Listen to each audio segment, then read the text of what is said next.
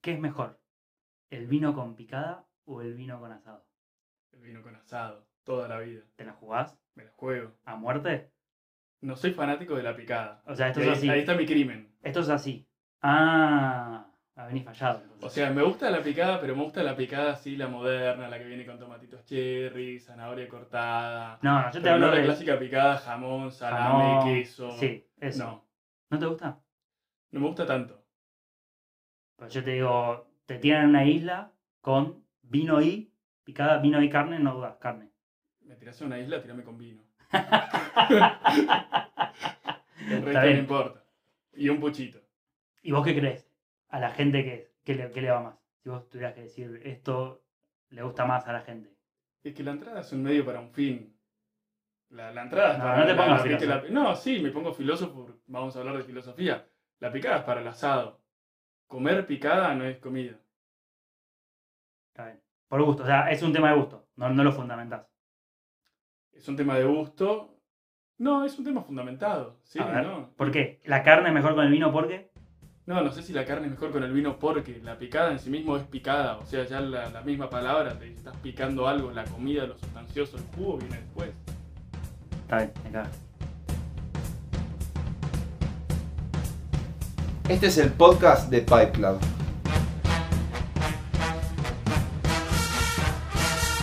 Somos pipa, somos peleadores y nos gusta hablar.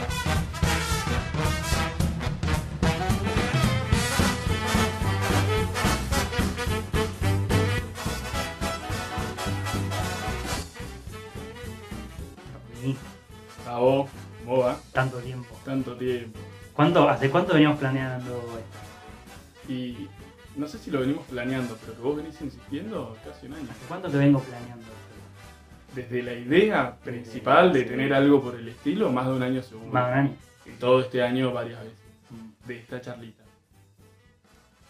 Nunca supimos de qué íbamos a charlar, pero que teníamos una charlita pendiente para hacer un podcast, sí. Costó. Igual, creo que estamos en el momento justo. Estamos bien. An- pum, antes era muy temprano, ¿no? Como Sí. que yo estaba empezando, vos estabas en otra, qué sé yo. Yo estaba en otra, me daba nervios también, Claro. venir y grabar un micrófono en una conversación, Mm, como que no tiene mucha razón de ser. Te cuesta hablar. Me cuesta hablar. Verso. Bueno, y ahora, ahora se dio, me parece que en un buen tipo de verdad creo que todas las veces que te invité, le tengo fe, le tengo fe a este. Como que pasaron cosas, la vida, madurar, y ahora estamos en un buen momento. Estamos No, relajados está- los dos. Estamos más cerca también. Porque toda la primera mitad de año charlamos un par de veces, pero de mitad de año para acá me vine. Bueno, Javi vive en Córdoba, no sé si saben, pero me vine para Córdoba un par de veces y nos vimos, charlamos mucho. De hecho, tenemos este vínculo que me buscas en el aeropuerto y automáticamente salen charlitas filosóficas. Arrancamos de 0 a 100. De 0 a 100. Che, eh, bueno, la onda del podcast, como lo van a ver en el título, es sobre la filosofía, ¿no? ¿Qué onda la filosofía? Y, eh, no sé, ¿te querés presentar vos y decir un poco quién es, quién es Tommy y por, qué- por qué elegimos la filosofía? ¿Por qué elegí yo y te lo impuse Sí, en vos, realidad? vos elegiste la filosofía. A ver, yo te podría decir, soy filósofo. ¿no? O sea, es mi título de grado la filosofía, me recibí de filósofo. Estudié otras cosas, me gustan más otras cosas. Yo la filosofía por ahí no tengo tanto la dimensión académica, que sí, la estudié un montón, sé. O sea, yo cuando estudié la carrera me dediqué a estudiar y estudiar mucho, y siempre me dediqué a leer, pero vivir un poco más con la teología, más Claro. que con la filosofía. Y la filosofía para mí es más que, no sé, ser profesor de filosofía, ir a enseñarte metafísica, ir a enseñarte historia de la filosofía. Me gusta la filosofía como parte de la vida. O sea, me gusta filosofar, me gusta charlar, me Ta. gusta profundizar. Bien.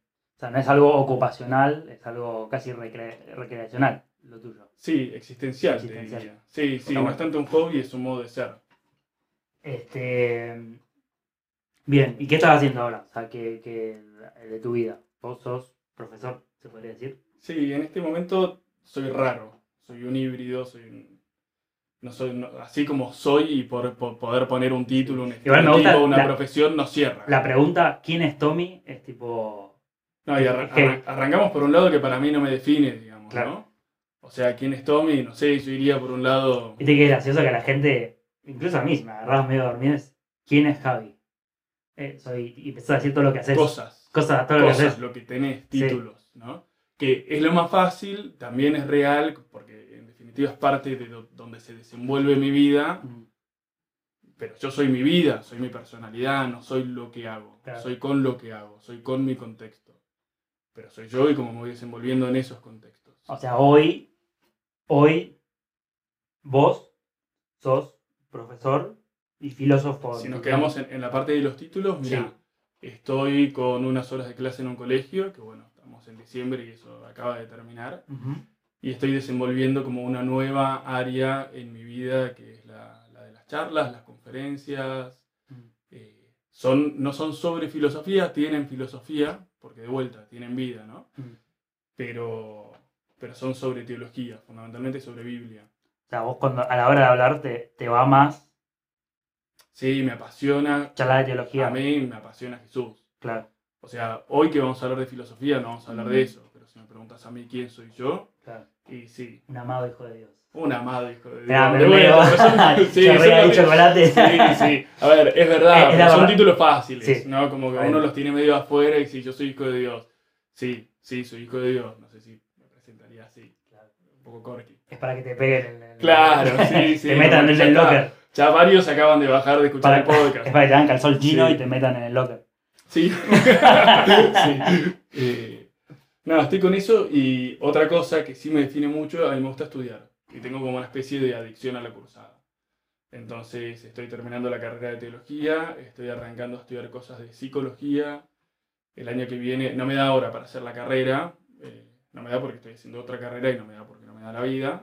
Hoy no tengo las pilas para, para hacerlo, pero sí estoy haciendo varios cursos, diplomaturas, o los que no estoy haciendo ya están planificados para el año que viene. Y también voy a meter como un poco más profundo en Biblia.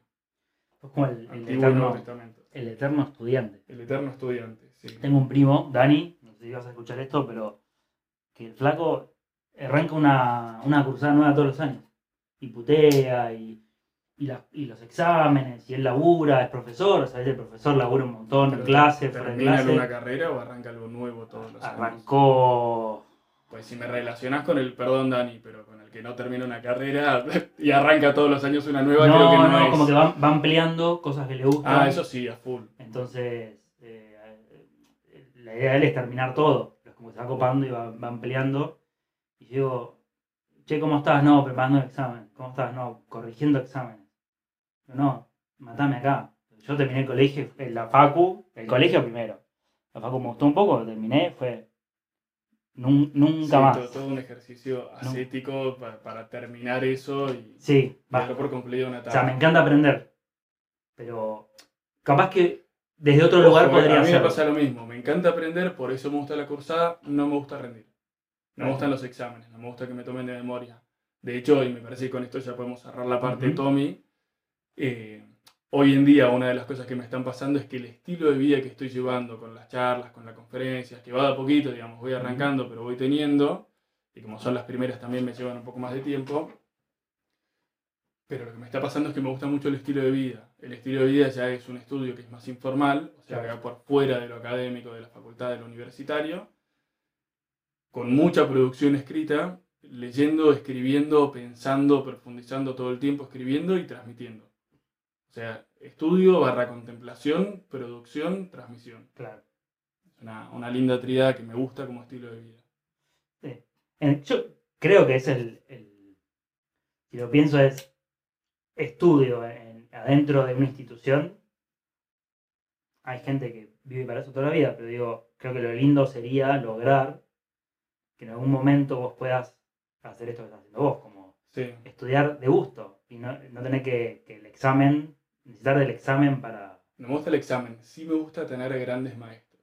Claro. Para mí no es lo mismo, de cualquier tema que quiera investigar, suponete sobre filosofía, leer un libro que me encanta y si son libros buenos me despiertan y, y me abren mundos desconocidos, pero no es lo mismo eso que tener un maestro, ¿no? con, con toda la fuerza de la palabra, que te guía. Claro. O sea, que él sabe eso que vos estás leyendo, sabe mucho más, hace una gran síntesis muy profunda Claro. Y te destartala, te mueve el piso, te interpela. Pues yo y algo que pensaba es, bueno, de esto que decía recién, recién como eh, no, no, no cursar o, o salir de la institución y no tener más exámenes. Y muchos te pueden decir, bueno, pero el examen cementa el conocimiento. Pero cuando vos aprendés de gusto, pues después lo vas a enseñar, ir a enseñarlo es un examen.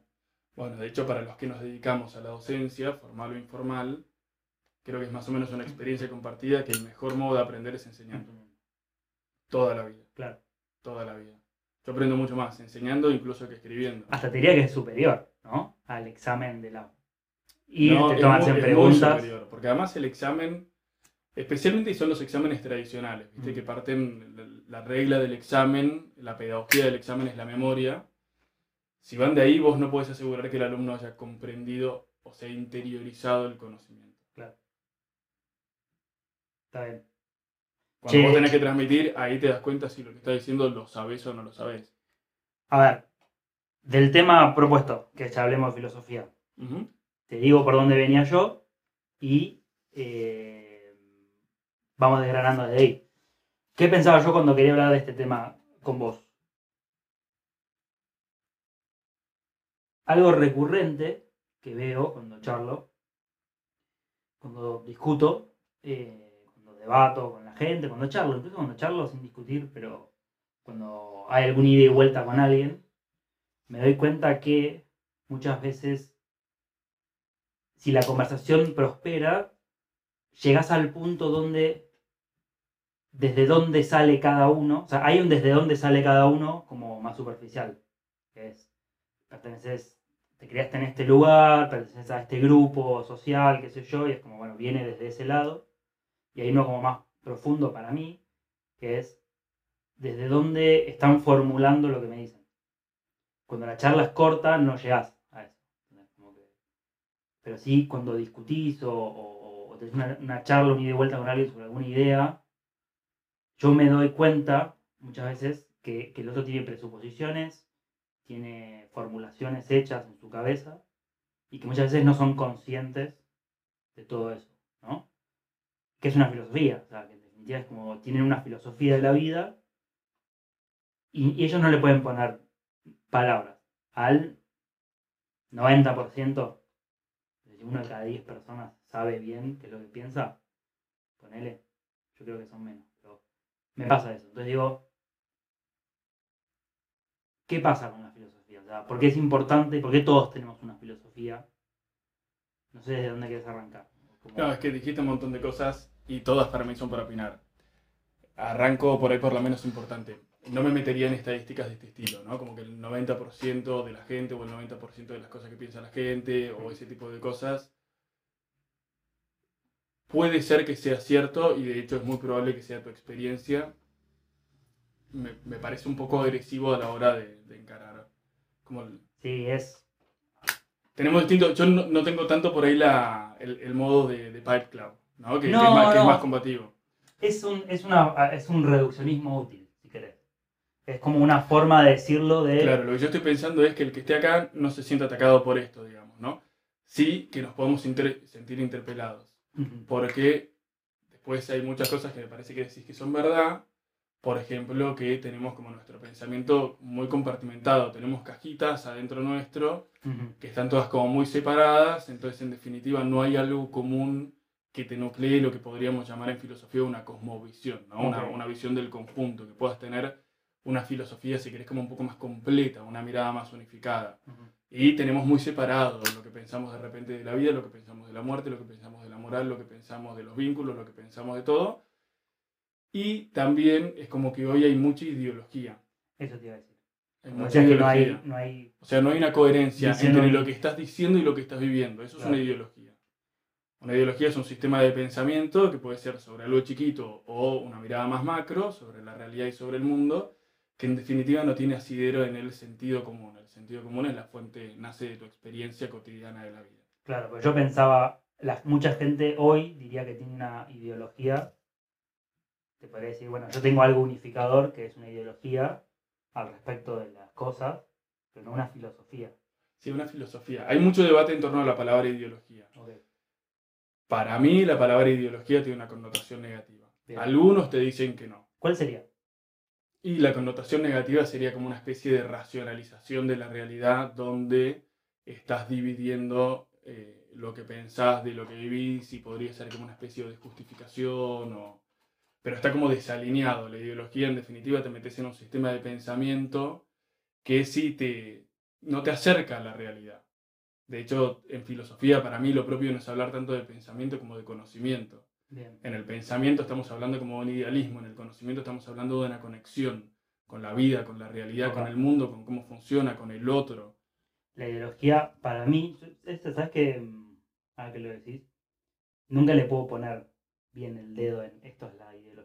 Nunca lo estudié tampoco, pero eh, siempre me da la impresión de que tiene como un rasgo de filosofía en cuanto a que busca explicar como que por ahí lo, que yo, a mí me, no me gusta de la ideología en general es que siempre tiene explicación para todo. Entonces, como que con un par de proposiciones cortas, sencillas, explicas todo. Bueno, también, a ver, pues te, quiero decir dos cosas. La primera es esto que estabas diciendo vos. La, este querer explicar todo lo que termina teniendo, de connotación por lo menos, ¿eh? por ahí algunos de los que están escuchando no están de acuerdo pero lo que tiene de connotación la palabra ideología es que en definitiva terminás defendiendo hasta lo indefendible. ¿no? O sea, si vos sos kirchnerista o sos del PRO, terminás agarrando y abrazando un montón de cosas que en realidad no defenderías o no son defendibles, pero por, por una cuestión de, yo diría como una, intelectualidad desordenada en relación a eso, donde no te puedes compenetrar con la realidad. Es como que vos me hables de tu mujer ahora y ella es todo perfecto y y hay que ver por qué lo estás haciendo, pero en definitiva estás con, como con, un, con un afecto, un amor y una inteligencia desordenada en torno a la realidad. Por ahí porque la tenés idealizada a ella, por ahí mm. porque cuando estás hablando conmigo no te animas a tener defectos. No importa por qué, no importa cuál es la causa, pero la ideología tiene un poquito de eso. Lo otro que te distinguiría, que esto es lo segundo que te iba a decir, de filosofía y de ideología, es desde la, la definición etimológica. Muy sencillo, filosofía Sofos, amor, eh, sofos, sabiduría, filo, amor, es amor a la sabiduría. La sabiduría en griego tiene toda esta connotación de saborear, uno saborea la realidad, entonces es ese amor, es ese gusto por conocer las cosas. Y la ideología, ya logos, ciencia, conocimiento, razón, estudio, de que de la idea. Entonces te quedas en el plano de las ideas y el plano de las ideas está desconectado de la realidad si es solamente plano de las ideas. Ah, y ahí me meto por ahí en otro tema, en torno a la filosofía, que es un poco lo que pasa en nuestra cultura. ¿no? Nuestra cultura, por decir algo también generalizado, mal y pronto, pero nos caracterizamos, entre otras cosas, por el relativismo. O sea, no hay una verdad. ¿Qué pasa? Lo que concebimos de la verdad en general, cuando pensamos en la verdad, es una cosa fría, desconectada de la realidad, de insensible, ¿no? Si vos querés proponer algo como, che, esto es así, no es solo lo que pienso, no es solo mi opinión y no es solo como vivo, para mí esto es así, automáticamente te convertiste en una persona rechazable. Pasa que ahí entra en juego el subjetivismo, ¿no? Y de que vos te armás tu propia realidad, entonces para mí esto es así, es la imposición de vos sobre el otro. Como no hay verdad, no hay una verdad trascendente afuera de cada uno. Claro, no hay una verdad más allá de el Para mí esto es así, es para, para mí yo, mi experiencia. Me estás atacando, me claro, estás estoy invadiendo. Sí, yo tengo mi experiencia. Sos agresivo, violento. Tiene su experiencia y decir, para mí esto es así, no es un, para mí, mi experiencia de, de lo que está afuera es así, sino es, yo armo las cosas así, y ya te lo estoy imponiendo a vos, que vos lo armás de otra manera. Y es loco, porque mucha gente la, la hace tropezar eso, porque digamos, se, pisa, eh, se apoya sobre algo real, ¿no? Que es la experiencia subjetiva, es real. Yo creo que habría que distinguir como planos de verdad. Mm.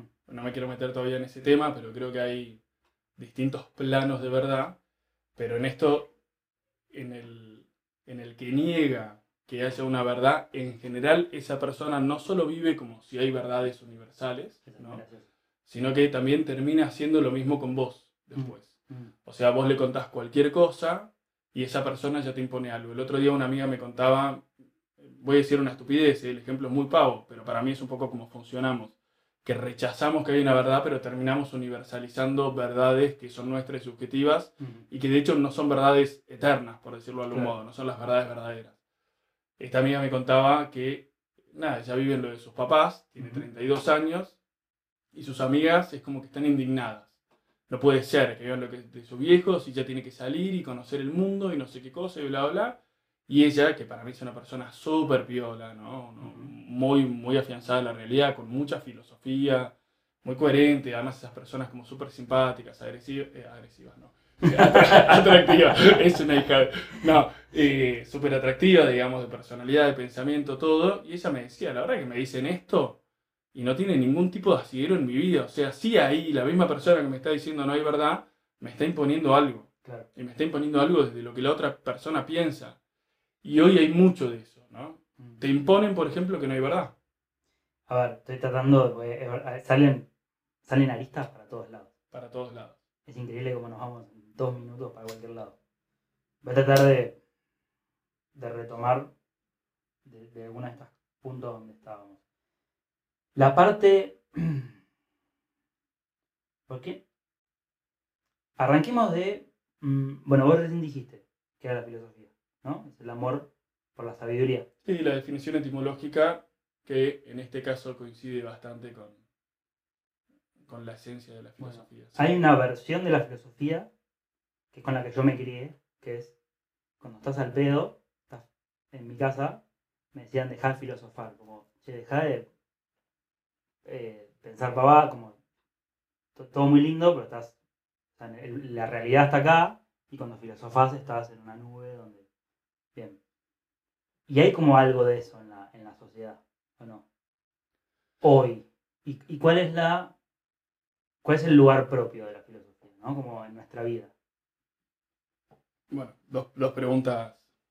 Tranqui, en, en Sí, cinco sí, palabras. sí, En como, cinco como para fumarse un puchito y responder y doy un ahí. renglón ahí, chiquitito. Bueno, de hecho esta aclaración está buena, digamos, cualquier, cualquier cosa que podamos hablar acá ahora, nada es del todo absoluto, Mm. na- o- en el sentido de que nada cierra esta conversación, ¿no? Y Claro. habría mucho para hablar.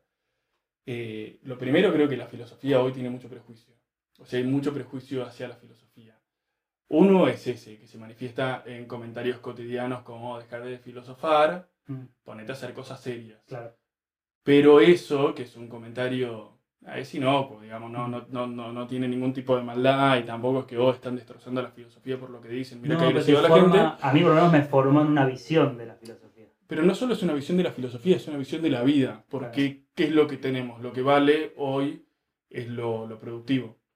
¿no? Entonces, de fondo, detrás de esa frase, que es una frase realmente inocente, sencilla, bueno, te están diciendo, mirá, a ver, las cosas que valen son las cosas útiles, es lo pragmático. Vos tenés que ser un tipo productivo, ponete a hacer algo, lo que sea. Cuando eras un chiquito, andá a limpiar la casa. Cuando sos grande, yo hoy me dedico a, a estudiar y, y a escribir y esto, y me termina pasando por inseguridad personal que termina siendo como todo un lobby de, mirá, el estudio y esto y las charlas, pero en definitiva cuando le digo a alguien, che, estoy dando una charla, me siento un tarado. Claro. ¿Por qué? Porque, ah, mirá, bueno, das charlitas, ¿entendés? Como, nada, pensás, o... Me, me vino a la cabeza Chesterton que decía que eh, al hombre eh, práctico, él decía como al pragmático. O sea, como Sí. el pragmatismo, nadie se movió nunca, no- nadie nunca salió de la cama por ideas pragmáticas. O sea, es todo- está todo en, el- en lo inmaterial, en los ideales, porque vos no. Una guerra, por ejemplo, él decía una guerra, vos no le decís, che, vamos a luchar esta guerra, pero vamos a tener acceso al golfo de, no sé dónde porque hay barriles de petróleo para bajar el precio del petróleo. Nadie va a ir a matarse por eso. Pero si es para defender, pero si es para defender, porque ahí hay una, dos cosmovisiones en lucha está en riesgo tu vida, tu mundo, ¿no? El, el hogar, la patria, tu familia, vos ahí sí te vas a hacer, vas a hacer el sacrificio, vas a salir de la cama vas a arriesgar algo. Es como Sí. que- De hecho, me surgen decirte dos cosas y con la segunda también te respondo a la otra pregunta que tenía sobre el lugar de la filosofía. La primera es esto, como ahondaría un poco qué significa salir de la cama. Porque vos decís eso y yo imagino que por ahí de repente el que está escuchando dice, yo salgo de la cama por laburo, salgo de la cama por guita, salgo de la cama por algo que, por un emprendimiento Bueno, que tengo. Pero por eso hay que ver qué significa salir de la cama. Yo, el salir de la cama me suena a esto, el estar dormido y despertarse. No, no, no. O sea, el, el no, salir de la no. cama como, como empezar algo en la vida. O sea, creer, creer que la vida, en la vida, hay algo Que vale la pena. que vale la pena Bueno, lo suficiente, lo suficiente como para salir de la cama en el sentido de pero existencial. Existencial, Despertarse, sí, por eso yo sí, decía, el sí. estar dormido y despertarse. Salía a la vida y. o- o- Dejar de sobrevivir y empezar a vivir. Claro. Claro. Dejar de hacer cosas y tener un sentido. Que de hecho, a ver, la verdad es que mi cabeza está disparando para muchos lados. No, volvemos a otro. no, no, es que estoy. ¿Al qué otro? No, al, al lugar de la filosofía. Claro, no, iba, iba a ir, sí, sí, Dale. iba a ir para ahí. Y ahora creo que me olvidé de todo lo que disparaba. Bueno, en la cabeza se van cayendo las ideas, estamos viejos. Eh, sí, me olvidé lo que iba a decir. Pero me acuerdo otra cosa que iba a decir. Vos en un momento decías, por una idea, ¿no? Salimos de la cama. Y el lugar de la filosofía tiene que ver con esto para mí, ¿no? En, Por un ideal. por un ideal, por un ideal, sí. Eh, no, no me acuerdo si lo dijiste o si lo charlamos antes de esto, de todos tenemos una filosofía, ¿no? No me acuerdo si lo dijiste cuando hablabas de, Sí. de cuando hablas con la gente, pero todos tenemos una filosofía. Cuando decimos todos tenemos una filosofía de fondo, estamos manifestando una visión del hombre que te lo puede decir la filosofía, te lo puede decir la psicología, te lo pueden decir un montón de ciencias humanas, y te lo dice el sentido común también, que es las ideas rigen nuestra vida. ¿no? Nosotros a veces, siendo tan prácticos, las ideas nos dan fiaca. De hecho, suele pasar esto. Nosotros, la, la filosofía es un fin en sí mismo, no es un medio para un fin. Yo soy ingeniero, entonces estudio la realidad para poder modificarla, porque si tengo que hacer un puente, sé que no puedo hacer un puente de papel. ¿no? Si tengo que hacer un barco, tampoco lo puedo hacer de papel porque se me hunde en el agua. Entonces yo estudio cómo funcionan las cosas para transformarlas. Ese es el mundo del trabajo. Estudio la realidad, pero para darle a la realidad una cierta utilidad que yo estoy necesitando. La filosofía no tiene eso, la filosofía es un fin en sí mismo. O sea, yo estudio para qué, para estudiar. Conozco para qué, para conocer. Profundizo para qué, para profundizar. Claro. Después, obviamente, me ayuda a vivir mejor y en ese sentido tiene como la más grande de las utilidades para el hombre. Ahora, ¿qué pasa? Nosotros, cuando hablamos del fin, en una terminología como un poco más coloquial, estamos hablando del sentido de la vida, ¿no? O sea, si las ciencias pragmáticas son un medio para un fin y la filosofía es un fin en sí mismo, en definitiva te estoy diciendo, la filosofía busca sentido. Bien. Sentido del hombre, sentido de la vida, sentido de la muerte, sentido del mundo, sentido de la moral, sentido de lo que quieras, busca sentido. Pero incluso el sentido es algo muy olvidado en la vida del hombre. Hoy nosotros hablamos del sentido de la vida y de repente ¿no? es el planteo existencial que está de fondo, pero como palabra tampoco vale. Hoy, che, ¿cuál es el sentido de tu vida? Y no sé, no jodas, ¿viste? no te pongas a filosofar, ni de hacerme un vinito y sigamos charlando de lo que estamos charlando. No. El otro día con mi jefe me pasó esto. O por ahí te dicen pasarla bien, lo mejor que puedas y no joder a nadie. Claro. Que eso es lo más cercano a una explicación que te pueden llegar a dar. Y ahí está bueno, porque me estás poniendo el ejemplo de cómo las ideas rigen nuestra vida. Si yo creo que hoy, a ver, porque acá hay que hacer una distinción. Hoy en general las ideas que tenemos no son ideas que están pensadas. O sea, no son ideas que están conscientes, son ideas que están como de fondo y que son el tractorcito que van como pedaleando nuestra vida y nos llevan para un lado para otro, la orientan y marcan tu fin. Una es esta. Bueno, ¿dónde, ¿dónde está el fin de la vida? ¿Dónde está el sentido? ¿Cuál es la idea que está ahí detrás? Disfrutar, pasarla bien, viajar, eh, tomarte un vino con tus amigos. Y todo eso en sí mismo no tiene nada de malo, pero lo que tenés que tener consciente es que si todo eso es el fin de tu vida, bueno, sos lo que en filosofía se denomina un hedonista. ¿Quién es el hedonista? El que concibe que la felicidad está en el placer. Bien. Con cualquier cosa, si pensás que las frutas tienen sentimientos, no vas a comer frutas, ¿no? Mm. En todo está la idea detrás de la práctica. Ok. Eh,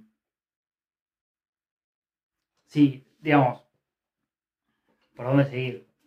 Bueno, te tiro dos lugares por donde seguir. Vos me hacías la pregunta de cuál es el lugar hoy de la filosofía. Para mí hay que hacer una distinción. ¿Cuál es el lugar de la filosofía en la sociedad? ¿Y cuál es el sentido de la filosofía en, o el lugar de la filosofía en la vida del hombre? Para, ya sé dónde ir. Paro. Pues yo estaba pensando en algo, no era que estaba en blanco.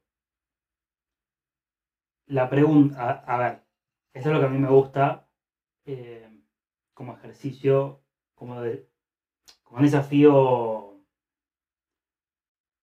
Si yo tuviera que desafiar a alguien, en el buen sentido, ¿no? De, un challenge, de algo, de algo positivo, a buscar su filosofía. eh, la filosofía empieza por la pregunta, ¿no? Como preguntarse el trabajo reflexivo, digamos, de decir, bueno, vos decías, hoy la gente piensa en términos prácticos. Yo salgo de la cama para hacer plata y hacer como los chiquitos. ¿Por qué? ¿Y qué de los chiquitos? Hacer como los chicos, como los nenes. De los nenes empiezan, ¿por qué? Tratar de la Ah, claro, claro. agarró. hacer como que ¿Por qué? ¿Por qué? Hasta que, viste, ya está. No sé qué tenía que era por tener que llegar al primer motor inmóvil. O sea, Sí. eh, Bueno, el inicio de la filosofía, en eso que estás el por diciendo, qué. Es el por qué. Claro, es más que el porqué, te diría, es el porqué, pero el porqué nace del asombro. El asombro es una actitud interior, que uno se asombra de las cosas. Por eso el chiquito agarra un autito y se queda dos horas jugando con el auto, lo mueve para adelante, lo mueve para atrás, lo mueve para adelante, lo mueve para atrás, lo mueve para adelante, lo mueve para atrás. Y, y no se aburre de eso. Mm. Nosotros estamos aburridos de Claro. la vida, ¿no? Porque la cotidianidad perdió sentido. Todo lo que tiene la filosofía es que no es que te alejas de la cotidianidad, sino que te alejas de las concepciones corrientes y comunes de la cotidianidad para buscar un sentido más profundo de las Entonces cosas. llegó, si yo tuviera, si a alguien que no tiene mucha idea de, ni de, de la filosofía, ni de su filosofía, ahí Sí. un buen lugar para empezar es empezar a preguntarse, como los primeros filósofos, eh, ¿por qué? Digamos, una, una actitud filosófica ante la vida es preguntarse por qué. Sí. Y muchas veces, como estamos en un mundo muy, muy dominado por lo material, nos quedamos en la primera o segunda respuesta. ¿Por qué? Para hacer plata. ¿Por qué? Porque tengo que vivir. Y por ahí te quedas ahí. Pero pues, si seguís ahondando, es- No, es te que, bueno, de esas respuestas volvería a preguntar por qué, y por qué hacer plata, y por esto, y por qué y eso. porque hay que trabajar, y para, cuál es el, o sea, para vivir, y, y por qué necesitas sobrevivir, y porque la vida tiene valor.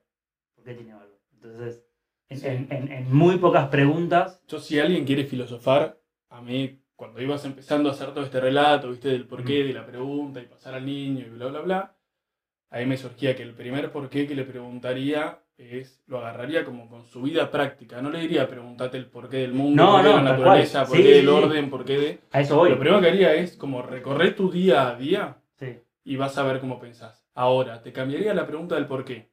No te diría por qué, te diría para qué. ¿No? Porque en definitiva estamos yendo al fin, no, al no, no, no a los medios. El, el por qué son preguntas muy parecidas, pero el, el por qué es como un poquito más... eh, Está bien. es, es un nivel como un poco más bajo que el para qué. Porque el para qué ya te marca el sentido, el fin, a dónde vas, a dónde camina todo. ¿Para Bien. qué haces lo que haces? Bien. Porque el por qué puede encontrar como explicaciones muy cotidianas. Bueno, ¿por qué? Eh, no sé, ¿por qué laburás? Sí, bueno, no sé, por la guita, te dice uno, porque tengo que hacer algo. El para qué, bueno, ¿cuál es el Te sentido de tu fuerza a trabajo? buscar sentido. Te fuerza a buscar sentido. Hay una pregunta. vocación, hay una vocación que estás haciendo, laburás para el ocio, para mi familia, para el amor, para, para qué, digamos, ¿qué, es lo que viene más profundo después? ¿Cuál es el fin? Es, es muy gracioso, ahora que me decías eso, cuando preguntas para qué, estás apuntando. La misma pregunta te hace, te fuerza a pensar en términos de eh, sentido.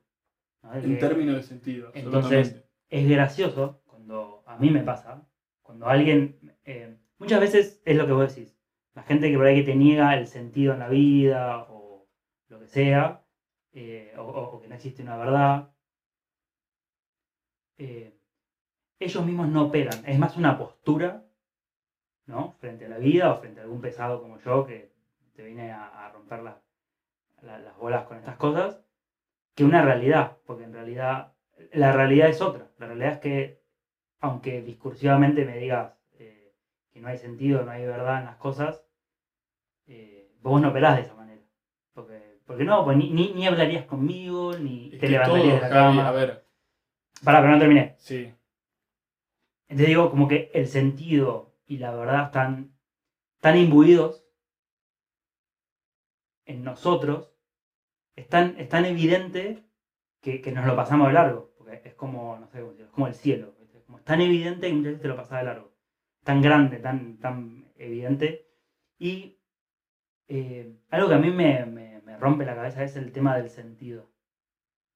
Y lo pienso mucho en- en- en estos términos si no hubiera verdad o sentido, es gracioso porque nosotros funcionamos, nuestra forma de operar, de, de operar en la vida, y buscamos sentido a todo. Y no hay, no hay- o sea, no existe buscar sentido si el sentido no existiera. ¿entendés? Como que estemos buscando sentido en un mundo donde no existe el sentido es ridículo. Es, es absurdo, es un absurdo. Entonces, Sí. la misma noción de sentido eh, e, es, es esto, es el, el- el para qué, o sea, lo tenemos, está innato en nosotros. Todo el ley. tiempo. Mira, y arranco, primer comentario que tiro sobre esto es un análisis más sociológico, ¿no? O sea, de- porque me parece que puede llegar a ser incluso más interpelativo que ponernos o ponerme yo a responder y hacer un análisis sobre el hombre el Hablemos en términos prácticos. Sí, sí, me divierte, hablemos en términos prácticos. Eh, Sí, la sociedad, o sea, ¿qué es lo Eh, que pasa? cotidianos, cotidianos. ¿no? O sea, cuando, cuando nosotros buscamos sentido, buscamos sentido a todo, hoy alguno te puede decir, no, mira, no buscamos sentido. Y yo te diría, hoy en la sociedad, toda esta sociedad que decíamos en cierto punto como rechaza la filosofía, o más que la rechaza, la tiene como algo, sí, como algo pavo, viste, te deja de filosofar. En general, todos los que tuvimos experiencia de filosofía en el colegio suele ser bastante berreta, porque te enseñan historia de la filosofía, entonces no entendés nada, tales de Mileto, que, que el origen del mundo está en el agua, ¿viste? Y te vas ahí a los primeros filósofos. Pero sí me parece que, que hoy se va manifestando por muchos lados como esta necesidad de, yo diría, filosofía, barra sentido, barra interioridad, barra espiritualidad. Y entonces uno necesita como tener como un cierto conocimiento de la vida y de su propia vida, entonces vas al tarotista. ¿no? ¿Por qué? Porque en definitiva el otro te está dando con las cartas sentido o te haces la carta astral, más allá de la opinión que pueda tener sobre esto. ¿no? Sí, O sí, sea, no, no esto es- estamos. no estamos juzgando Juzgando, nada. O sea, bien. esto es simplemente un análisis de qué pasa en la sociedad qué es lo que- qué es lo Fenomenológico. que hacemos, fenomenológico. Puro fenómeno, lo que aparece. ¿Cuál es el fenómeno? ¿Qué es lo que aparece hoy en día? Y bueno, que terminamos yendo a hacer la carta astral, hacemos un montón de cosas que en definitiva tratan de ponerle como una cierta explicación a la realidad. Incluso te diría más, como un cierto control sobre la realidad. Y ahí me puedo ir más allá del tarotista, voy a la cábala. Cuando uno tiene una cábala, que es algo muy humano la cábala, que es lo que está de fondo, el deseo de control. Entonces, no sé, juega River, juega Boca, juega el que sea, y yo me pongo los mismos calzoncillos sucios que vengo usando del primer partido, cuando, no sé, ganó la Copa América River, y uso los mismos porque, porque siento una cierta seguridad sobre el resultado del partido y sobre la realidad, porque la realidad nos provoca inseguridad. Porque como no tenemos todas las respuestas, necesito como empezar a dominar. De hecho, históricamente para mí hay algo interesante, si, si te aburre cortarme con esto, lo, lo digo rápido No, igual, pero para mí hay, hay algo como a nivel histórico muy interesante que es esto, ¿no? Nosotros hasta hace un tiempo, hasta hace 100 años, 150 años, antes de este avance de la técnica, de la tecnología, de las ciencias tan fuerte, toda esta revolución tecnológica y científica que estamos viviendo hoy en día, una nueva revolución científica, antes de esto la experiencia del hombre frente a la realidad era sentirse dominado frente al dominador. O sea, ¿quién te domina? Domina la naturaleza, porque yo no puedo controlar la salud, no puedo controlar el nacimiento, no puedo controlar la prosperidad, no puedo controlar el alimento. Hoy en día tenés un campo y tenés la posibilidad de tener río automático, tenés pesticidas, tenés un montón de cosas que te ayudan a controlar, a dominar, que te ayudan a evolucionar en este sentido práctico. Antes no lo tenías. Entonces, ¿de qué dependías? De la naturaleza. Y era muy evidente que para nosotros había una fuerza superior a nosotros. Claro. Y eso te hacía pensar, y eso te daba filosofía. Hoy en día nosotros tenemos un dominio muy grande sobre la realidad, con la técnica. Entonces ya no pensamos en la vida y en la muerte. Porque vos tenés cinco hijos y no se te mueren uno, dos o tres en el camino, Claro. por una fiebre. Mm. ¿no? Hoy ya está, le das un ibupirac, se acabó el problema. Entonces recién cuando nos pasan cosas fuertes en la vida, malas o lindas, te echan de un laburo, te, se te muere un familiar cercano, tenés alguna desgracia, No, nace alguien o claro. tenés un hijo. Y ahí te cambia todo. Pero necesitamos recién como esos grandes acontecimientos de la naturaleza para despertarnos nosotros y darnos cuenta que en realidad todo el control que parece que tenemos sobre la vida no lo tenemos. Uno de los grandes males, sí, tal cual. Y anulan la filosofía. Uno de los grandes males que yo veo bueno, esto lo charlé cuando hablamos de la vida en el campo versus la vida en la ciudad. Yo decía que uno de los grandes males que yo veo hoy es que todas las ideologías y todas las cosas que, vemos que surgen de la ciudad, que yo que a mí no me gustan, como, qué sé yo, las que sean, no importa. Que son degradantes de la condición humana, eh, surgen de este fenómeno de, por primera vez en la historia, más gente en las ciudades que en el campo. Leyéndolo como, por primera vez, más gente en un ambiente humanizado a un grado impresionante. Tenemos luz todo el tiempo, agua todo el Huma- ah, humanizado en ese Claro. sentido.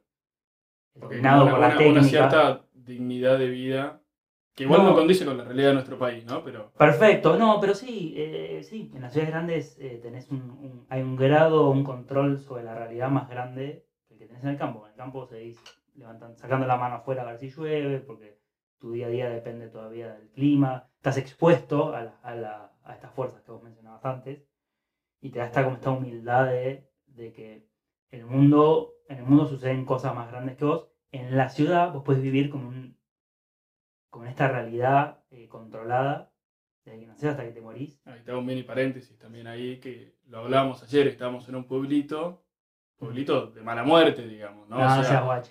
no, no, de, de mala muerte me refiero a esto. Gente. No, es espectacular, digamos. Sí. Es lindísimo, pero estábamos en un pueblo, no vamos a decir el nombre. No, sí, ah, no, no vamos decir. no podemos decir el nombre. Pero estábamos en un pueblito y de hecho todo lo que surgía, por eso de mala muerte es una expresión nomás, todo lo que surgía era una valoración al estilo de vida. Eran las 2 de la tarde y el mundo estaba frenado. Y hablábamos de qué lindo sentarse en la vereda, qué lindo poder frenar. Y mi comentario ahí fue, en Buenos Aires uno no puede frenar. No podés frenar. Como que si dejo de elaborar, si freno, estoy haciendo algo mal. Si dejo de ser productivo, no, no estoy bien.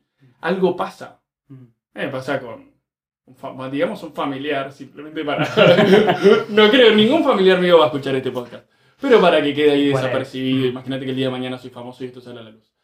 Pero con un familiar que, te, que esto nos, a ver, nos pasa a todos, ¿eh? Ujú. nos pasa a todos, ta- también a los que tratamos de vivir de otro modo, pero te discute de- desde el punto de vista de los títulos, de esto, de lo otro, como te discute hasta quién está más cansado, quién durmió menos. Claro. Porque si él durmió menos, es mi hermano. es que iba a empezar a tirar el currículum, ¿viste? Claro. Pero, ¿qué haces, bro? Bueno, él, nada, es ingeniero químico, labura en Estados Unidos, gana guita, bla, bla, bla. Y tiene todo esto que de repente nunca se lo dije a él, así que espero que no lo escuche. Te compite todo el tiempo por esto. Claro. Como, y de hecho, yo en su momento estuve en el seminario para ser sacerdote. Él le preguntaba, bueno, ¿cuándo vas a hacer algo útil? ¿No? Como, Copado. Copado, Sí. sí. Me pasó lo mismo cuando estudiaba filosofía. Bueno, ¿y cuándo? Porque es el criterio del mundo. Tenemos una cabeza como muy pragmática, muy cientificista. Lo que vale es lo, lo tangible, es lo real, es lo productivo, lo útil. Che, y volviendo un poco, a ver, entonces, zanjamos el tema de, de qué es una filosofía o, o- como sen- asentamos, pu- pusimos la piedra fundacional de, de la charla, de decir, bueno, todos tenemos una, for- una forma de verlo, ¿quedó claro? ¿Te parece que quedó claro o La verdad, no sé. no? No, sé, eso, no eso lo pueden responder. Si esto fuese un vivo, lo podría responder la gente.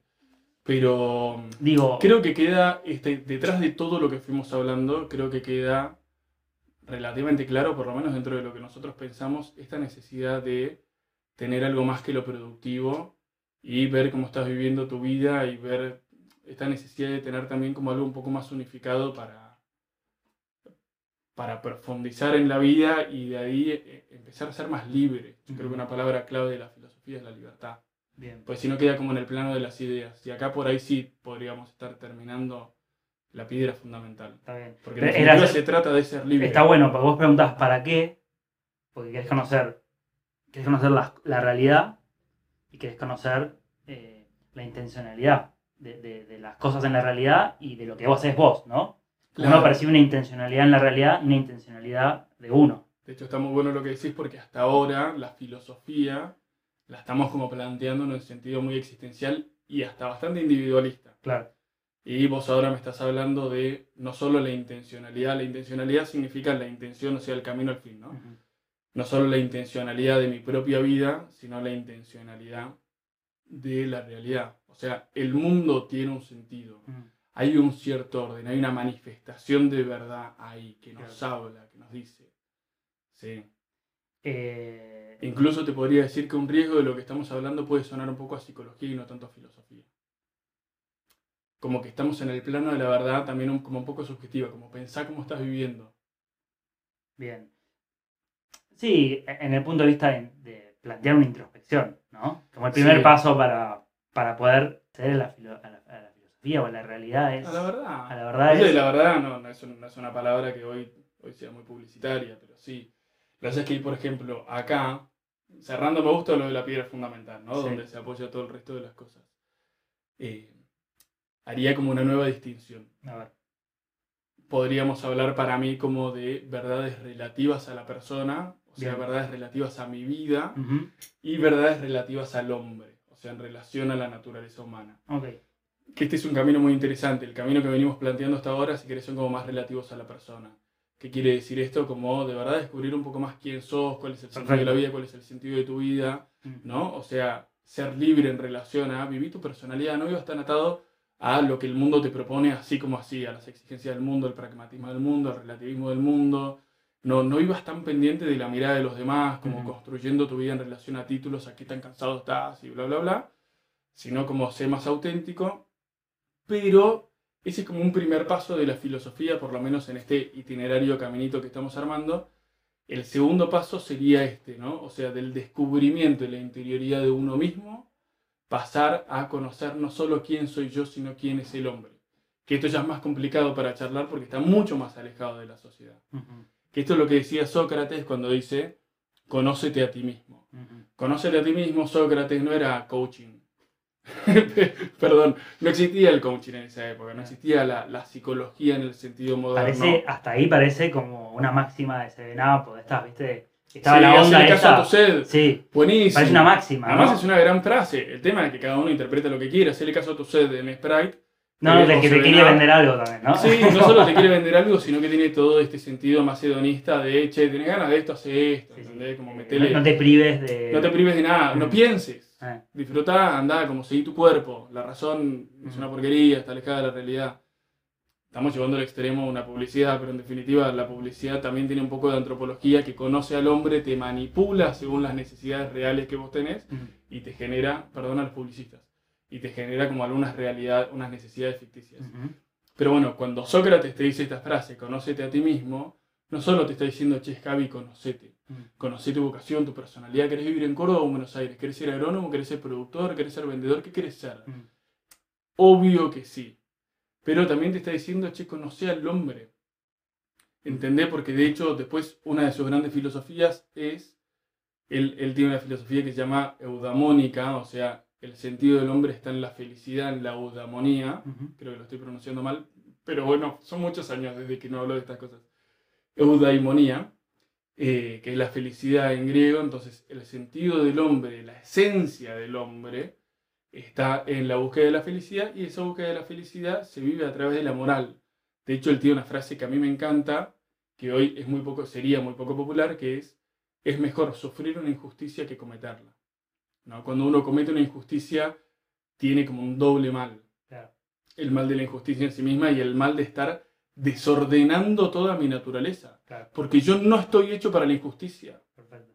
Y ahí es conocer al hombre. No es yo, Tommy, no estoy hecho para esto. Es el hombre no está hecho para esto. Estamos hechos para el amor, estamos hechos para el sentido, estamos hechos para el bien, estamos hechos para la justicia. Es gracioso porque, claro, digamos, poniéndole, poniéndolo en, en palabras eh, como más, más de la calle, eh, vos, vos necesitas conocer lo general para después conocer lo particular. Para conocer a, To- a Tommy, necesitas conocer a la humanidad primero, ¿no? Excelente. como para, para a- amar a una mujer tenés que, tenés que, eh, te tienen que gustar las mujeres para después poder amar a una mujer, ¿no? Como e- eso. Yo diría, el camino igual. A ver, eso es lo que. es- Eso, ese es el fin, ¿no? Mm. O sea, conocer la generalidad para ir a lo particular, conocer eh, la naturaleza humana, la esencia del hombre, quiénes somos como Mm. humanidad para poder vivir mi vida. Pero el camino arranca por lo particular. O sea, el Sí, camino sería el inductivo. Ujú. Me conozco a mí, te conozco a vos, conozco a mamá, conozco a mis amigos, conozco a mis compañeros, conozco esto, vivo experiencias. Extrapolás que es la Y humanidad. de ahí, como de lo particular, me voy yendo a lo universal. ¿Pero para qué? Para que lo universal, lo general, Mm. estas grandes definiciones, estas grandes esencias, bueno, me lleven a lo particular. Me voy a meter en esta. No sé si deberíamos, pero me encanta. A mí me encanta y yo no sé muy sí, poco. yo estaba pensando en un ejemplo también, me, me gusta este tema.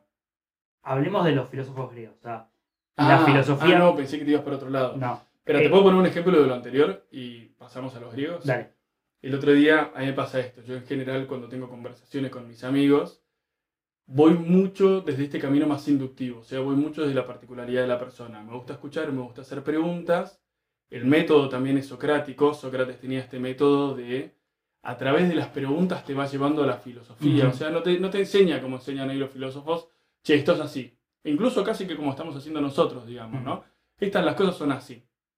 Eh, parte de la pregunta, o sea, es el camino desde la persona y la persona misma va a llegar, él decía, todo hombre tiene capacidad de la verdad y de hecho probaba esto con esclavos, o sea, con gente que tenía otra dignidad de vida, En esa no, sociedad. no dignidad como esencia, Sí, ¿no? sí. sino dignidad de, de condiciones de vida, eh, otra formación incluso, no, no, no estaban en la polis griega.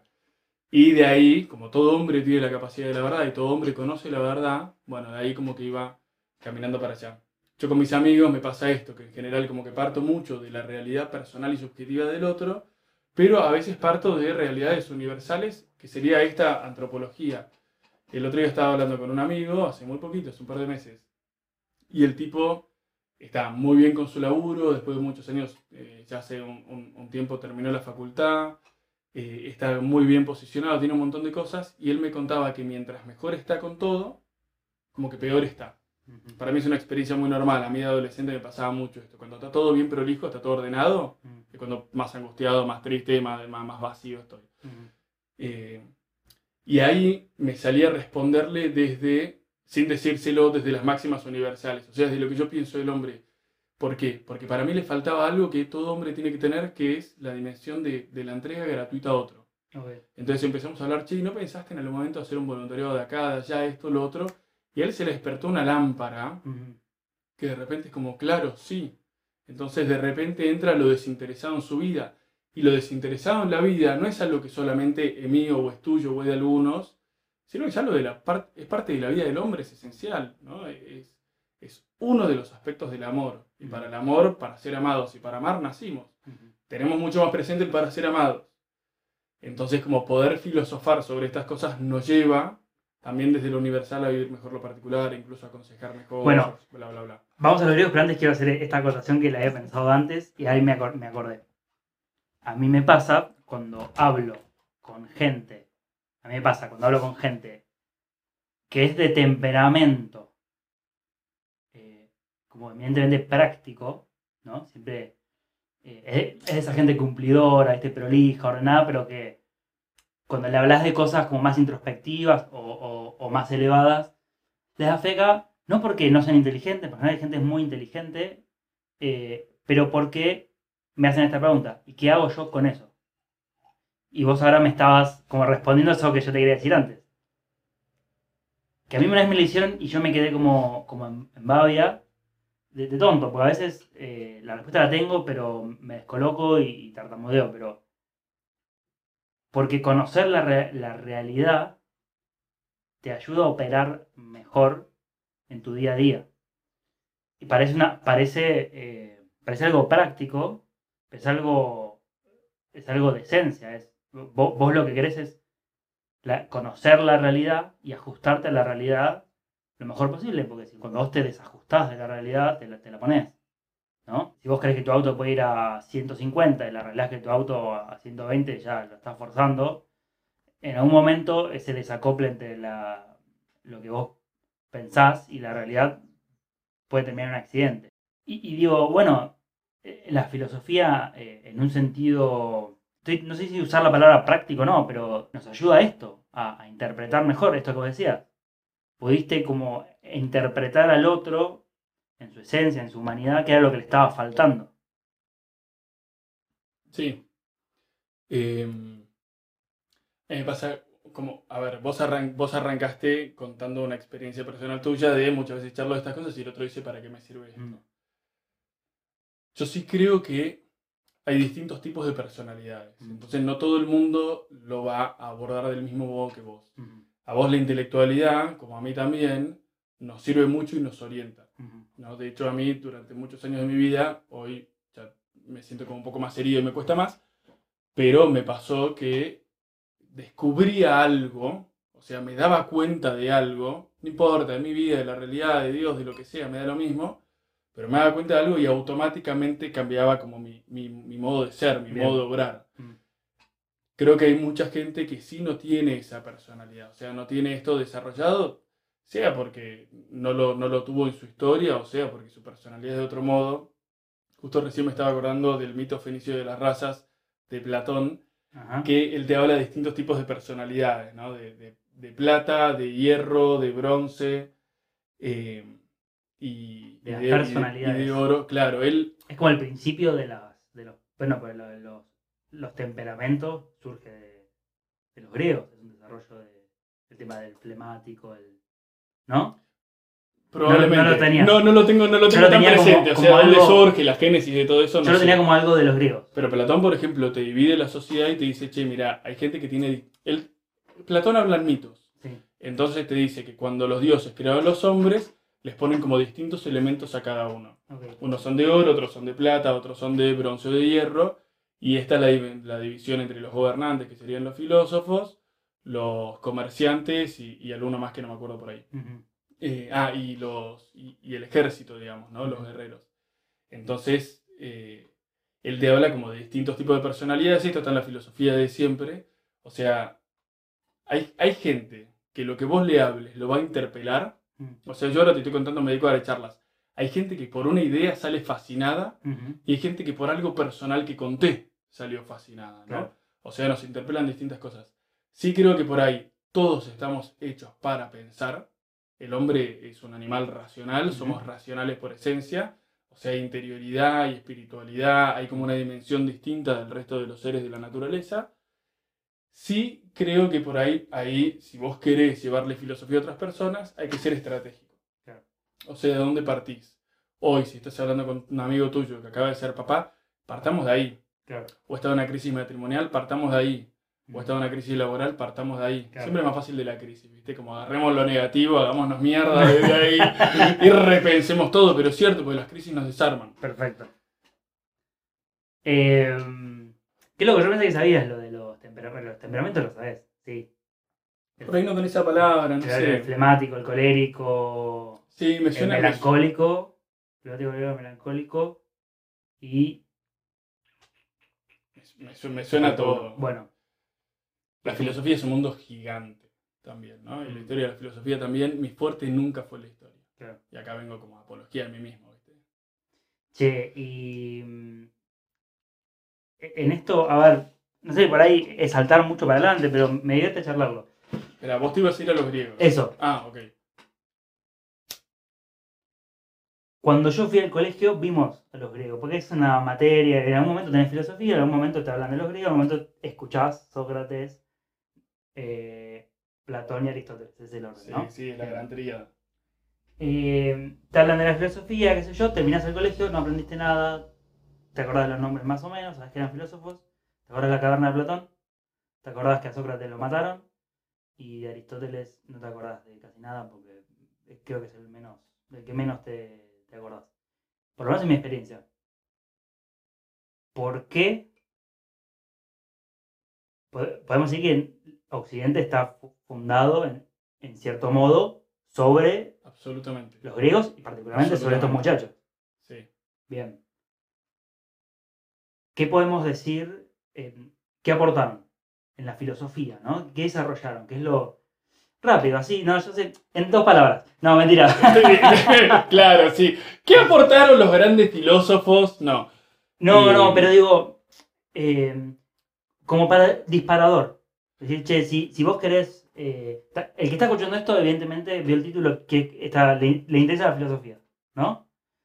Si vos tenés que, tuvieras que hablar sobre el- un poco sobre los orígenes, ¿qué podemos decir? O de los griegos, si querés no hablemos de ellos en particular, porque por ahí es muy, muy pesado, pero digo, ¿qué, qué aportaron a la filosofía y qué es lo que hoy seguimos usando de, de ellos? O, sea, o- o que se sigue viendo. A ver, son preguntas muy complejas. O sea, primero no soy un especialista y lo acabo de decir en historia de la filosofía. Por supuesto que conozco, también la enseñé, o sea, nada. Está, está la, la tengo presente. Creo que nunca hice este análisis también, así que estoy pensando como demasiado en voz alta. por ahí una de las grandes cosas que aportaron, y ya no te hablo de estos tres, te hablo como de los padres de la filosofía, que- entramos ahí como en, en los presocráticos, los anteriores a Sócrates, después hay un quiebre en Sócrates, Platón, Aristóteles, y de ahí la filosofía continúa. Por ahí como un gran paso sería el paso de la mitología a la filosofía. La mitología como estilo de entender la realidad, no como estilo literario. ¿Sí? Porque Platón sigue todo lo que dice de filosofía, no lo dice como Aristóteles. Aristóteles te acuerdas menos también porque es como más sistemático. más árido. Tiene estas cosas, te habla de materia y forma, acto potencia, Sí, te habla de cosas que están en un lenguaje muy alejado hoy de nuestra cotidianidad. Platón tiene los mitos, que en cierto sentido uno se lo toma medio como cuentitos. Entonces te acordás el mito de las cavernas, tenés algunas cosas.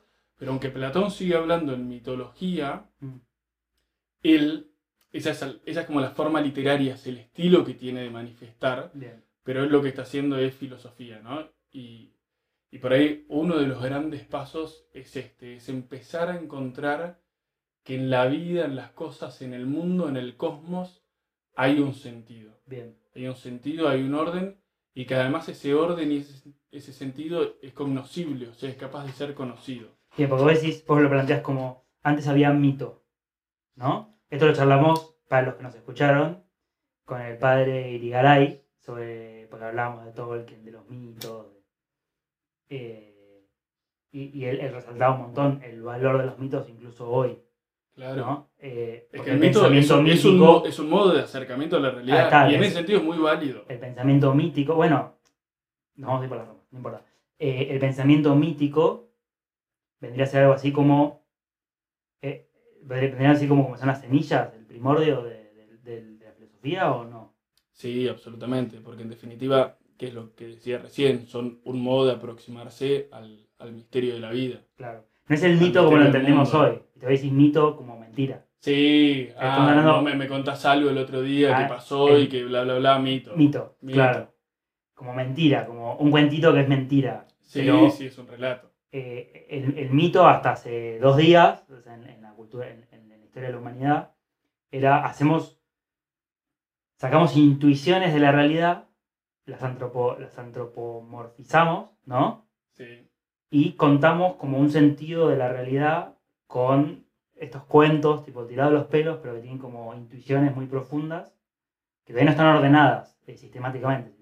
Sí, y no solo eso, a ver, porque tiraste una palabra clave, antropomorfizar. Sí. Para el que no maneja este vocabulario, antropomorfizar es darle forma humana Sí, a el algo. sol habla, Entonces- el río canta, el no bosque so- tiene pero ninfas. no es, no es solo habla, canta, no es solo darle como una corporidad humana, también es adjudicarle rasgos de la personalidad humana. Entonces, de repente, vos tenés el mar que se agita y la tormenta y estás en el barco, bla, bla, bla, y está Poseidón, está enojado. Está enojado, claro. Los dioses, a ver, ¿qué tiene la mitología? Por lo menos la mitología griega, que es un poco más la que conozco, la mitología griega trata de explicar la realidad por medio de otras realidades que son externas a esa realidad, que son los dioses, ¿no? En este politeísmo, que los dioses son un poco los que manejan el destino de los hombres, el destino de la realidad, son los que están ahí como en, en- en- en la suerte o en la desgracia.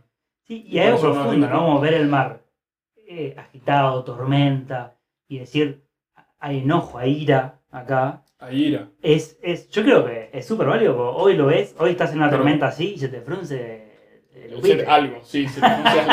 Te frunce. No digamos que, porque somos gente decorosa. Ponele. Pero, a ver, pero es lo mismo que hablábamos hace un rato sobre el tarot. Claro. ¿no? Uno no puede desechar la mitología antigua simplemente por, ah, mira que nada, se explicaban como el nacimiento por el, el dios de, de- de la fecundidad, la diosa de la fecundidad. La mitología eh, es un, es un modo muy profundo de acercamiento a la realidad, que todavía lo que tiene, y por eso hablamos del, del paso de la mitología a la filosofía, la filosofía tiene un rasgo más de madurez. Ok, ¿Por qué? Porque ya hay, hay como un orden como preestablecido que se explica no desde fenómenos externos, no desde dioses que están afuera, no tanto des- desde esta antropomorfización de, del capricho, el destino. Además hay un puterío gigante entre Sí, los dioses. sí, sí. Uno, lee la- uno lee las historias y parecía que te estaban contando como la historia de su familia, pero además como familias complejas, complejas, digamos. ¿no? Estamos, Zeus era un... no, no. Ni una menos. No, no, las historias de, de- de- violaciones, de lo que quieras que Sí, sí. tenés ahí. Pero bueno, todas muy interesantes, de hecho las seguimos usando un montón, con Narciso, con cualquiera de esas que de- del complejo de Edipo. Mm. ¿Por qué? Porque en definitiva lo que podemos sacar de ahí son grandes intuiciones de la realidad que las podemos seguir como reutilizando y recauchutando hoy en día desde distintas perspectivas. Suponete el narcisismo y el complejo de Edipo desde la psicología. Ahora, hoy hacemos lo mismo. Mm. Hoy hacemos lo mismo. Cuando uno va a, a- a buscar ciertos aspectos de, de- de espiritualidad o de Reiki o de tarot o de esto, del otro, seguimos buscando... ¿Sabes en qué pensaba yo por ahí más que eso? Porque te quiero cerrar esta Sí, historia, sí, dale. y porque además por ahí agregas algo muy interesante. Seguimos buscando explicaciones desde cosas que son externas. A mí me sorprende mucho la gente que me critica el cristianismo y mi vida cristiana como algo irracional. Hace poco una amiga me decía, yo, Tommy, no puedo creer que seas tan inteligente y que Mm. seas cristiano. ¿No? Como, Así de decir que seas tan inteligente, punto, como vos. no, no, no, no, me toma como alguien muy inteligente. Ahí es donde está confundida, pero no importa. Piensa que soy una persona muy inteligente y al mismo tiempo como ve la incompatibilidad con el cristianismo porque el cristianismo para ella es un absurdo. Ajá. Salgamos si quieres un poco del cristianismo y hablemos de la existencia de un Dios y eso, y para ellos es un absurdo. Pero después, las estrellas tienen un nivel de influencia en esta vida Claro. vos decís como, espera, yo te estoy hablando de un ser superior, que es creador, que es inteligente, que es amor, y que da sentido a la inteligencia que tiene la realidad, la verdad que hay en la realidad, el amor que hay en la realidad, el sentido del hombre y un montón de cosas que son súper compatibles con el sentido común, y vos de repente me decís que toda tu vida está condicionada por la posición de las estrellas. Claro. Y yo no quiero criticar la astrología. No, no, pero, pero es. Pero en es- definitiva, es es, lugar fíjate común. la incompatibilidad, porque de hecho, si vamos a hablar de irracionalidades, si lo mío me lo puedes tomar de irracional, te voy a respetar. Pero no me vengas con eso. Claro. Por lo menos en coherente y decime lo único que existe de la realidad y sea un cientificista hecho y derecho. Claro. ¿no? Porque me criticas una cosa como fantasioso y después me agarras otra fantasía. Che, no, pensaba el, como que cuán vivo sigue el pensamiento mítico, que eh, yo lo veo, para mí, fenomenológicamente, es eh, las historias de superhéroes, Ok. ¿me entendés? O, o eh, la fascinación con El Señor de los Anillos, Star Wars, como que hay una, una un- hay ansias de, de cuentos, cuentos con trascendencia, cuentos con... que, Para mí el factor ahí está en el heroísmo, claro, en el sentido. Che, así no nos vamos de, de Sí. tema. Estamos hablando de los griegos. Hubo una época de, de mitología en la humanidad, en la infancia. Surgen los griegos y hay todo un proceso que no tengo idea cómo es. Y aparece este sujeto, Sócrates. Son importantes porque Sócrates fue maestro de Platón, Platón fue maestro de Aristóteles. Hay una continuidad, hay como un desarrollo, ¿no? A gran- de lo que te acuerdes. ¿Qué es lo que te, te, te acordás vos de ¿Qué trajeron a nuestra vida eh, los griegos, eh, particularmente en- en- con, Sócrates, con Platón? ¿Te acordás? ¿O te No, a ver, acordarme, acordarme sí. Me acuerdo de los tres. O- obviamente, a ver, no solo me acuerdo, digamos, los Porque parecen conozco, ¿no? lejanos Los y digo, y nos quedamos siempre con la caverna, con el veneno, digo, ¿qué aportaron? con el veneno. Con el veneno a Sócrates. Ah, el veneno La Sócrates. Sí, sí. Eh, ¿Te acordás o te estoy metiendo en un lugar complicado? No, es que el tema, no sé si, si me acuerdo o no me acuerdo. El tema, si puedo hacer una síntesis de qué Bueno. aportaron. Yo creo, a ver, vamos a tirar como grandes rasgos. Eh, Sócrates tiene toda esta dimensión que justo salió hoy en la charla de, de la interioridad. O sea, la filosofía de Sócrates es fundamentalmente antropología. Es, es el hombre, ¿no? El ser humano. Ese es su foco de interés. Y ahí tiene un desarrollo fascinante. Nosotros de Sócrates no conocemos nada por Sócrates mismo, ¿no? Conocemos por sus discípulos. Claro. Sócrates no tiene escritos. Claro. Entonces lo que conocemos de él son a partir de ciertos personajes, entre ellos el más conocido que tenemos en nuestra cabeza es Platón, y desde ahí lo vamos conociendo por los diálogos platónicos. Platón escribe en diálogo, y en estos diálogos va apareciendo este hombre, este personaje Sócrates, y de ahí vamos con- como conociendo un poco más su pensamiento. Después Platón, si querés, lo abre más a el, el desarrollo de Platón, como el salto de Platón, es abrirlo más a una cosmovisión. Platón no solo se pregunta por el hombre, sino que ya se pregunta por el mundo. Entonces empieza a tratar de resolver un problema que era el problema que había entre Heráclito y Parménides. Lo que pasa es que es muy complejo todo esto. Vos Digamos, metele. si me meto un poco ahí, es muy complejo Vos que es el tema del cambio y la permanencia. Heráclito es el que te dice todo cambia constantemente, la famosa frase de nadie se mete en el mismo río dos veces. Ajá, sí. Parménides tiene como una mirada más metafísica de la realidad, que todo es un único ser, entonces somos manifestaciones de ese ser, pero el mundo es como una especie de esfera. Es, es un pensamiento como muy, muy abstracto sobre la realidad, pero está este gran debate entre el cambio y la permanencia que va, va a seguir en la filosofía, incluso hasta hoy en día. Eh, y Platón intenta dar como una primera respuesta a eso, o sea, de por qué existen las cosas, por qué las cosas son como son. Eh, eso depende Estamos en el planteo de, de las esencias. Entonces, no sé, él se pregunta, Platón, entonces, por, por qué existen los hombres, por qué existen los árboles, por qué hay cosas en común, etcétera? Y Platón habla de una realidad paralela a esta realidad, que es el mundo de las ideas.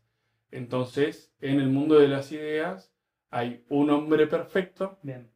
De los cuales nosotros somos como una especie, depende de la etapa de, de la filosofía de Platón, porque va mutando su pensamiento, pero somos como una especie de participación. bien. Entonces vos tenés un hombre perfecto y nosotros somos hombres que participamos, que somos como una especie de copias en, en cierto sentido de ese hombre, lo mismo con el árbol, lo mismo con... Y después se agregan las ideas que para mí son las más interesantes de el bien, la verdad, que son como los trascendentales, que todo, incluyendo las ideas, participan de eso. Entonces todo bueno, todo verdadero. Me reinteresa, quiero meterme en esto. Vos hablabas de la, de la esencia, así nomás, como con el vino y con el pucho que tenemos ahora encima. Vos me hablas de eh, Platón, Platón llega a esto de, de las esencias, ¿no? Como que Sócrates, vos decís, se interesa en el hombre, ¿quién- ¿no? Como quién es el hombre, qué hace feliz al hombre, ¿no? Porque vos me Sí. decís, o qué es lo que mueve al hombre. Y Platón, una vez asentado, si querés, sobre los hombros de Sócrates de quién es el hombre, empieza a pensar, bueno, en las ideas, porque eh, evidente, digamos, ¿qué es la realidad? ¿No? Eh, eh, ¿Sería eso lo que, lo que se está planteando? Por eso Sí. habla sobre las esencias. Es que la realidad, a ver, porque quiero pasar, no podía pasar sin contar lo que conté, como un plano más existencial. O sea, a todo filósofo siempre lo mueven planteos que no son teóricos. Nosotros empezamos a hablar de esto y el que está escuchando, el que todavía está escuchando, Denle like. sí, denle like, aunque no le guste, para un poquito de publicidad, necesitamos algo de roncha. Pero el que sigue escuchando todavía esto, cuando hablamos del mundo de las ideas y este mundo, el mundo de las ideas como el mundo perfecto, este mundo como el mundo imperfecto, el mundo de las ideas como el mundo real, el verdaderamente real, y este es un mundo que está entre el ser y el no ser, estamos con un plano muy teórico que hoy hablamos en este lenguaje y no te dice nada. Para mí la experiencia de Platón, y esto ya estoy como un poco más en mi opinión, pero de- detrás de la lectura y del estudio de Platón, encuentro como una constante que es esta, es, es la problemática de la vida. ¿no? O sea, Que experimentamos cambio y permanencia. cambio y permanencia, es la imperfección del hombre, como que vemos que hay algo que es el hombre, pero algo que no terminamos de vivir, Bien. ¿no? Algo que, que- es la plenitud de la vida humana. ¿Viste? A ver, podemos hacer esta diferencia. Uno muy claramente entiende que se puede ser más humano o menos humano. Que Bien. una persona que vive el mal está deshumanizada. Un tipo que lastima, un tipo que es soberbio, un tipo que se para por encima de los Tipo otros. tóxico, en Un tipo tóxico, de hoy. sí. claro, tóxico, bien, no, pero está bueno meterle la terminología de hoy, porque en definitiva en la terminología de hoy estamos en los mismos planteos que en los planteos de Platón, Bien. de distintos modos encarados. Pero bueno, entonces Platón lo que se, se está preguntando en definitiva es cuál es, la, cuál es la esencia del hombre, cuál es la esencia de la vida, cuál es la esencia del mundo, por qué las cosas de este mundo existen pero también pasan. Como que hay mucha contingencia y mucha muerte y mucho sufrimiento y mucho Mm. dolor. Lo planteo por ahí una terminología que no es la de Platón, pero su experiencia de la vida es esta. De hecho, vos en el mito de la caverna, el mito de la caverna, muy, en muy resumidas cuentas, es este mito donde hay un hombre encerrado que está en una caverna, por supuesto, que detrás de él tiene un fuego y entre esa persona, el que está encerrado, encadenado ahí, y el fuego, pasan gente como con figuras. Entonces, la persona que está encadenada, que no está mirando el fuego, sino que está mirando para el otro lado, lo que ve en definitiva es una pared con las sombras de la proyección de esta gente, con las formas que pasa, y el fuego. Entonces, de repente, esa persona es obligada a salir, le cuesta mucho salir de la caverna, forzada, el sol lo encandila, pero se termina como acostumbrando, empieza a ver el mundo, ve el sol, y entonces ve las verdaderas formas que antes las veían sombras. ¿Cuál es el planteo? El planteo es, muchachos, estamos dormidos. Mm. No estamos viendo la vida como es.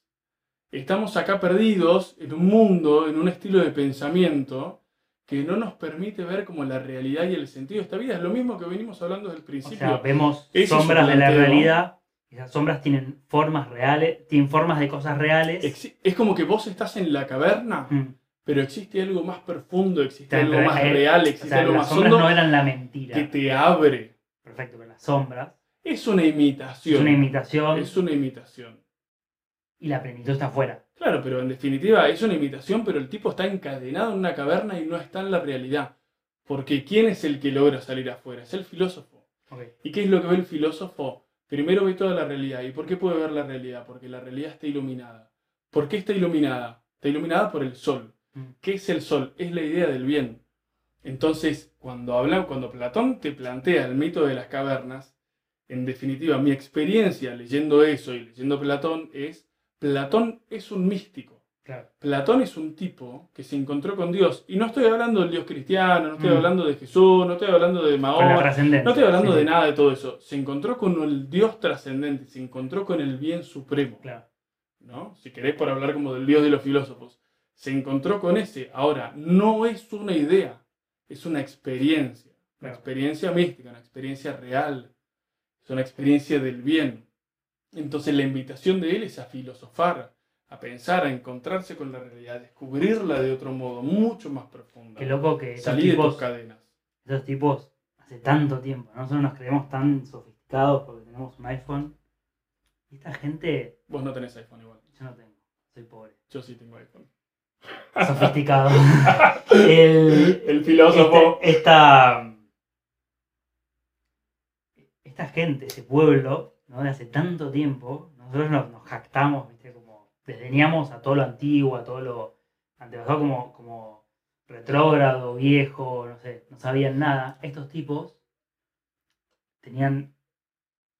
Hay que sacarse la galera porque también que no eran todos los griegos, eran así, no están todos sentados. No, no, minoría, pero a pero ver, digo, no, no, la poli griega era, era un mundo armado un extremadamente ambiente- humano, civilizado, político, de profundización. Después podemos criticar un montón de cosas. Igual esa concepción más oscura pasa por el medioevo. No sé si pasa tanto como por lo...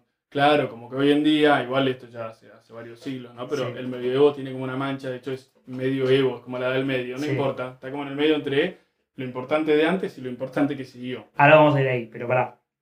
Vamos a hacer una charla de dos horas, che. Sí, vamos a meterle. Vamos a meterla. Bueno, cortala después. Eh, Nos llega es, Aristóteles. es muy ¿no? interesante. No, no, es muy interesante. ¿A, a qué voy? Que hayan logrado eh, ponerle palabras a todas estas cosas porque nosotros las seguimos viviendo. El cambio y la permanencia. Si hay un punto de partida con el que podés hablar con alguien para decir, no sé, para tener un punto en común sobre nuestra experiencia en la vida, ¿no? Sobre el cambio, el cambio y la permanencia me es un, en otras palabras, ¿no?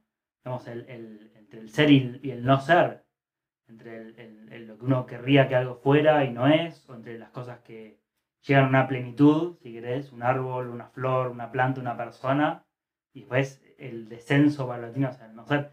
Es muy interesante eso, porque eso es, eso es vivencial.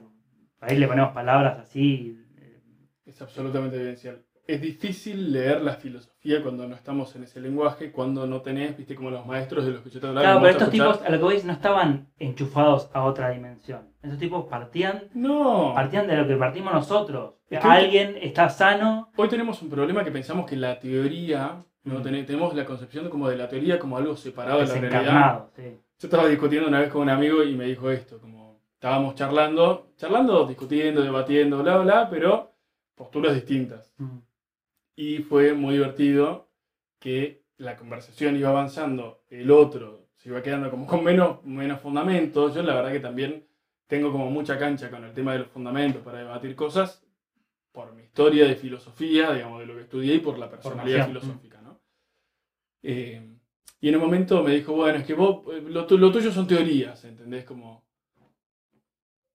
Yo ahí no me acuerdo cómo siguió la conversación, pero me, me acuerdo mucho de eso, fue un hito para mí, de, a ver, la, la teoría es como es la insensibilidad, Claro. ¿no? La, la teoría es la desconexión con la realidad, que tiene que ver con esto otro que hablamos de no me jodas con la verdad, ¿entendés? Porque sos un violento. Claro, porque nuestra cultura es Pero medio todo- antiintelectual, todo- ¿no? Así como se jacta de nuestro poder. No, no, sé de- si de sea logros. intelectual, yo diría la intelectualidad pasa por otro lado, pasa por lo técnico, pasa por la especialización, pasa por Claro. los títulos, pasa por el conocimiento del mundo.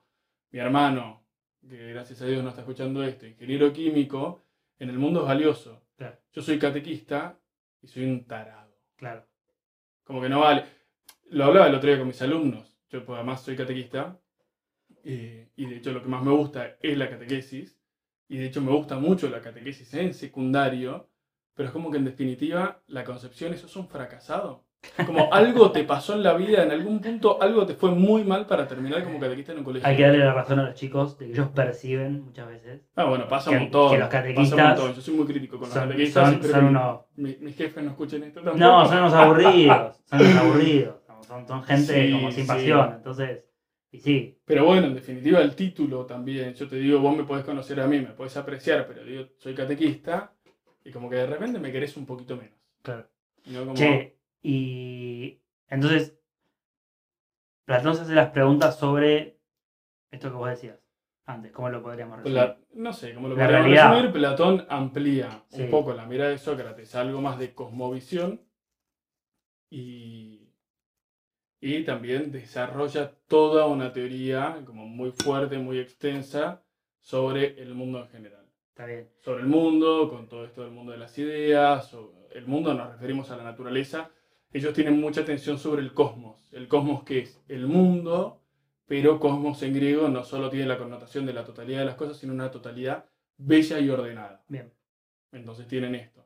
Y se preguntan el por qué, digamos, ¿por qué hay tanta armonía en la realidad? Mm.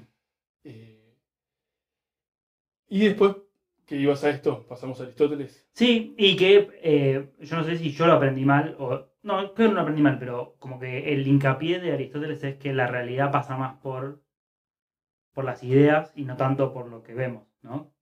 Puede ser. Sí, Como que el- lo real, real, lo, lo real, real es eso, sí. pero en definitiva todo esto para él, y volvemos a lo existencial, y esto sí ya lo dice él, es todo un camino de purificación. Es todo un camino de purificación. La filosofía para él es una purificación humana. De hecho, él plantea antropológicamente como la división del hombre entre, y tiro el título, no, no lo voy a explicar porque no, no importa, pero apetito concupiscible, apetito irascible, apetito racional. Eh, entonces, no solo es el apetito concupiscible, es el que busca el placer Claro, por lo menos decir que es el, el apetito. Nosotros apetecemos, nos El apetito- mueve. Claro, perdón, o sea, sí, sí, yo eh, de repente tiro esto. El, él dice, el hombre tiene como, si, si miramos al ser humano, hay diferentes capacidades, diferentes búsquedas, ¿no? Sí, Eh, y por eso esas capacidades, me, me estoy como mezclando un poco, pero son como dis- distintos rasgos, distintos aspectos, como una división de- Mm. del hombre y de lo que hay en el hombre. Mm. Si querés hoy en día, para hacer una división, podríamos hablar de cuerpo y alma, Bien. ¿no? Muy, muy sencilla. Él te dice esto, nosotros tenemos un apetito concupiscible, un apetito, un deseo, ¿no? Ujú. Cuando uno tiene apetito, uno tiene ganas de comer, sí. un apetito concupiscible que es el que busca los placeres sensibles, los gratos Bien. cualquier cosa, desde una relación sexual hasta comer, hasta descansar, lo que quieras, Una pipa, un vinito, Una pipa, un vinito, que es la que estamos una ahora. charla. Esto, lo que estamos viendo ahora, para nosotros, es apetito concupiscible. Javi me está pidiendo vino, de hecho, así que para con, complacer ese apetito, ese deseo, el objeto de- de- del apetito concupiscible es este, es el deseo sensible, el, el deseo placentero. El del irascible es el deseo de la búsqueda del hombre de bienes que son difíciles. Se llama el bien arduo, el bien difícil de conseguir. Entonces yo tengo que estudiar para un examen, tengo que rendir una materia. Lo que me mueve a eso, lo que me ayuda, es el apetito irascible, que tiene después como sus propias pasiones. Una de las pasiones es la fortaleza, por ejemplo. Y después, bueno, el apetito racional, que es la voluntad, es el deseo del bien, bla, bla, bla. Pero ¿qué pasa? Cuando él te plantea esto, también, ¿cuál es el tema de fondo? El tema de fondo es, el hombre, el ser humano está como compartimentado, está dividido interiormente. Y vamos a ponerlo en, en términos, que es lo mismo que dice Platón, Modernos. pero en términos un poco más actuales. Entre lo que sentimos, lo que queremos, lo que pensamos, lo que hacemos, Ujú. no hay unidad Bien. no hay unidad. Entonces toda su antropología es una antropología de búsqueda de armonía, por eso podemos hablar de este camino de la filosofía como camino de purificación. ¿Por qué? porque en definitiva lo que regula todo, y esto se da así como un poco más fuerte en Aristóteles, es la inteligencia. Bien. Porque yo en definitiva conozco cómo son las cosas, conozco cuál es el verdadero camino a la felicidad, conozco cuál es la verdadera moralidad, conozco cuál es el sentido del hombre, en este sentido como más antropológico, volviendo a lo general que hablábamos antes, como conozco eso puedo vivir mejor. Y después de eso viene Aristóteles. Aristóteles. Con Aristóteles lo que cambia, fundamentalmente, como que muchas veces cuando estudiamos Platón y Aristóteles parece que hay pica. Sí. ¿Viste? Como que Platón era una cosa, Aristóteles es otra. Repetimos esto de que Platón es maestro de Aristóteles y se los ha puesto como muy en contra muchas veces. Es. Platón versus Aristóteles.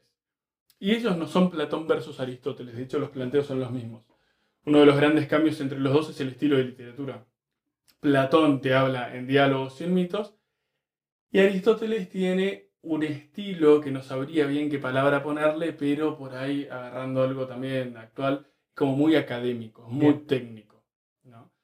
Entonces, es, es- es como algo más cercano a un científico, ¿no? En su proceder. de hecho, él es un científico. Claro. Lo que tiene la filosofía también antigua es que la división de las ciencias no era como la de ahora. El filósofo era todo. Aristóteles, de hecho, también ahora no me acuerdo bien como todas las, las ramificaciones de, de sus especialidades, pero él también era biólogo, Claro. ¿no? De hecho, para ellos, acotación así, la- las ciencias prácticas eran como medio despreciables. No, a Eran- ver, eran no, secundarias. para Platón, para Platón más, porque Platón tiene más desprecio de este mundo, Aristóteles no, porque acá bien- es donde viene como el segundo cambio de Platón a Aristóteles. Uno muy fuerte está en la literatura. Y lo planteé como un cambio que en realidad no está en cambio porque de fondo están las mismas problemáticas. Ahora, las mismas problemáticas, este es el segundo gran cambio, para mí, se resuelven de modo distinto. ¿Cuál es ese modo distinto? Mientras que Platón busca la explicación de la realidad en cosas externas, como podría ser este mundo de las ideas, Aristóteles está en el mundo de la inmanencia, que la inmanencia está dentro de este mundo. Este mundo se explica por sí mismo. O sea, vamos al ejemplo del hombre, que es uno de los que dij- dijimos antes con Platón. Platón, para tratar de entender al hombre, ¿qué te dice? Hay una idea de hombre, una idea de hombre, esta idea es la perfecta, nosotros somos lo imperfecto, eso es lo perfecto, como que hacia allá caminamos. Entonces, bueno, nada, está como este mundo donde en definitiva, tratando de resolver un problema sobre el cambio de la permanencia, en cierto punto casi que lo termina acentuando el problema. Claro. Con Aristóteles, él busca resolver lo mismo. Che, ¿cómo puede ser que hay cambio y permanencia? ¿Cómo puede ser que todos compartimos una misma naturaleza humana y sin embargo somos todos distintos? Mm. ¿Qué es este hombre perfecto? Bueno, eso lo encuentra no fuera de la realidad, sino en la realidad. Entonces te dice, che, mira, en vos hay una esencia, Mm. hay una naturaleza. Esa idea que Platón la encontraba fuera de la realidad, Aristóteles la encuentra dentro. O sea, en vos, Javi, está la esencia de hombre. Que en vos después sea un modo particular. Pero esa esencia universal de la humanidad está en vos y está en mí. Es compartida. Que nos hace ser algo distinto a lo que es una zanahoria. La zanahoria tiene su esencia, es la zanahoriedad. Ujú. Y bueno, dentro de su esencia, claro, sí, dentro de su esencia está ser naranja, está en tener vida, porque es un ser vivo, Claro. que se alimenta, Claro, que se vegetal, reproduce, que sí, tiene sí. esta forma, que tiene estas propiedades. Vos que, que sos agrónomo también lo vas a poder explicar desde una dimensión más biológica. Pero después el hombre tiene otras. Entonces el hombre es un ser social, el hombre es un ser político, el hombre es un ser racional, el hombre es un ser de comunidad, el hombre es un ser de amor, el hombre es esto. Mm. Pero esa, es, eso lo encuentro en vos. Claro. Vos tenés eso adentro tuyo, hay una esencia. Entonces no te escapes de tu esencia, viví tu esencia. Después viví tu particularidad también. O sea, vos Javi sos agrónomo, yo Tommy soy filósofo. Loco, porque esto vuelve a lo anterior. Hay algo. Hay una realidad a la que vos respondés y hay una realidad personal tuya que se desarrolla sobre esa realidad sobre la que vos eh, sos, ¿no? Digamos. Y este tema de Aristóteles nos trae en un planteo súper actual que es, hoy vos podés ser lo que querés ser. Entonces pasamos, ¿qué es eso? Eso es pasar de la particularidad de la persona a la esencia. No hay una esencia, vos sos lo que querés ser. Claro. Entonces no hay algo de adentro que te, para además poner como este- esta connotación negativa de hoy, que te determine. Claro. Vos sos así. Como eso realmente te destruye como persona. Esa, esa es la sensación que nos genera. Claro.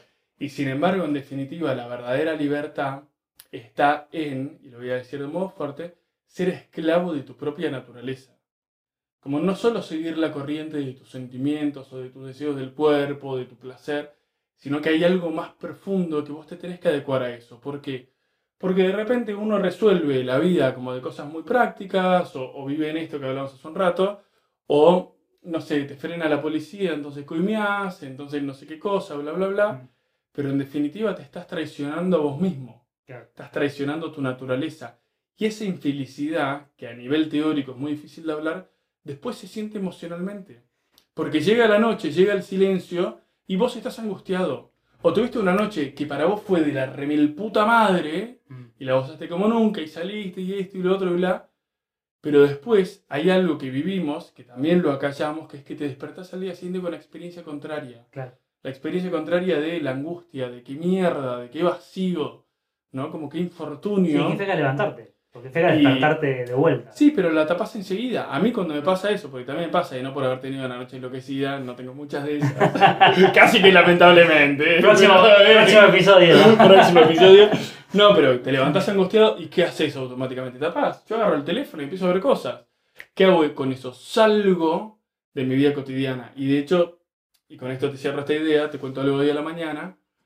Hoy a la mañana me fui a rezar. Para el que no, no, no, no le cabe mucho la oración o no entiende eso, imagínense como me fui al patio de, de Javi, que como acá estos días, me fui a hacer silencio. Y me pareció angustia.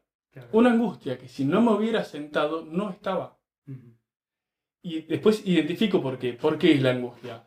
Porque mañana tengo que dar una charla. Y no la tengo resuelta, no la tengo terminada de preparar y tengo una audiencia que está esperando eso. Bueno, ahora, ¿qué me pasaba cuando estaba en este silencio, cuando estaba rezando?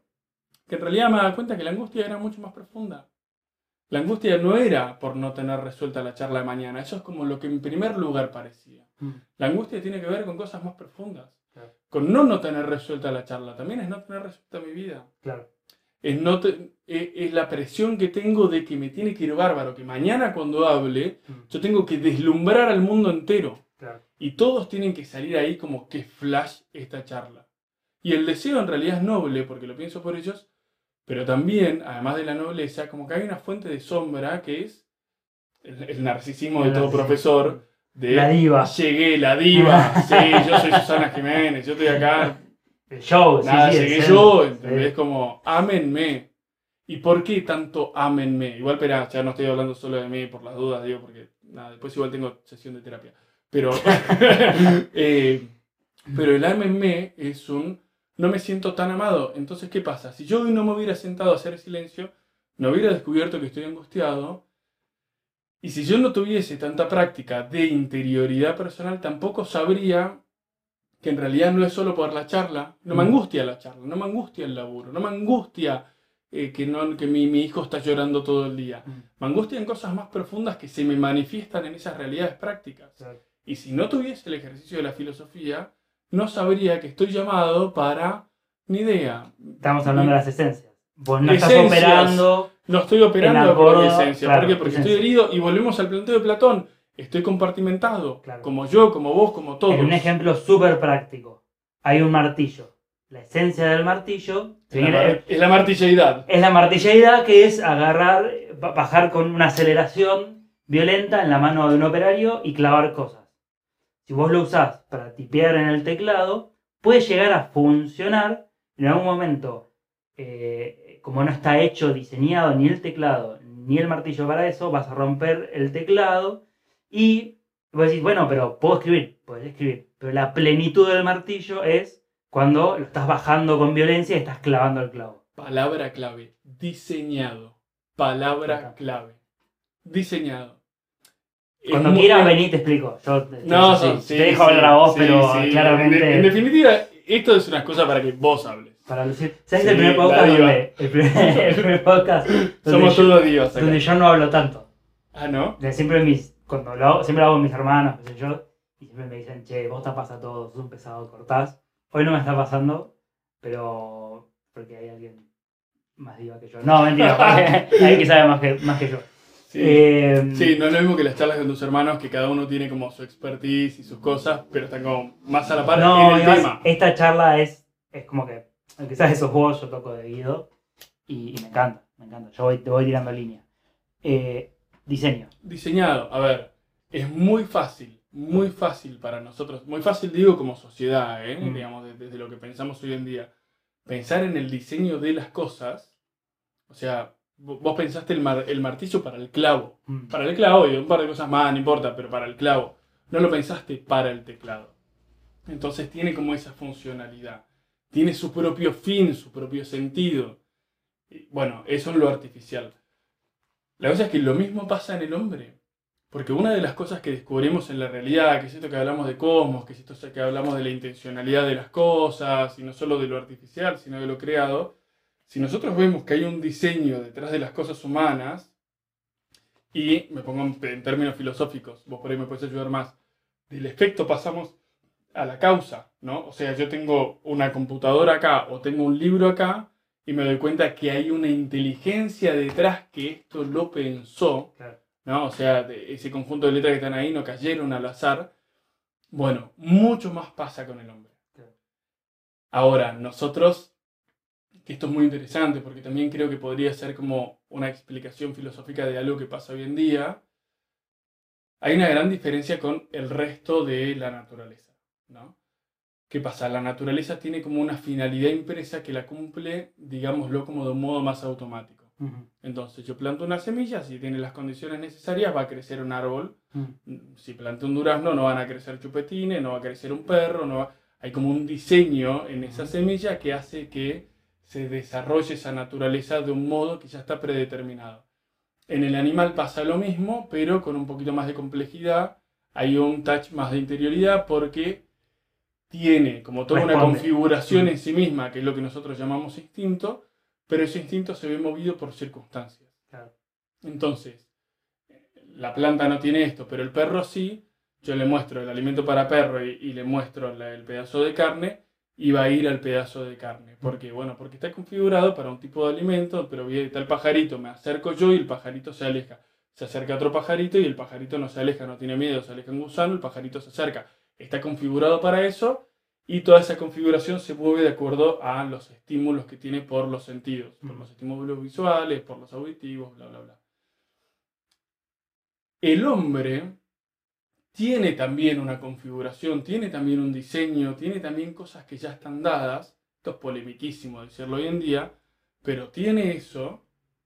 El tema es que no estamos diseñados para que eso se dé de un modo automático. Claro. En nosotros hay un componente extra, que es lo que nos hace fascinantes, pero al mismo tiempo que nos hace fascinantes, nos hace dramáticos, Mm. porque la vida es fascinante y es dramática, que es la libertad. Claro.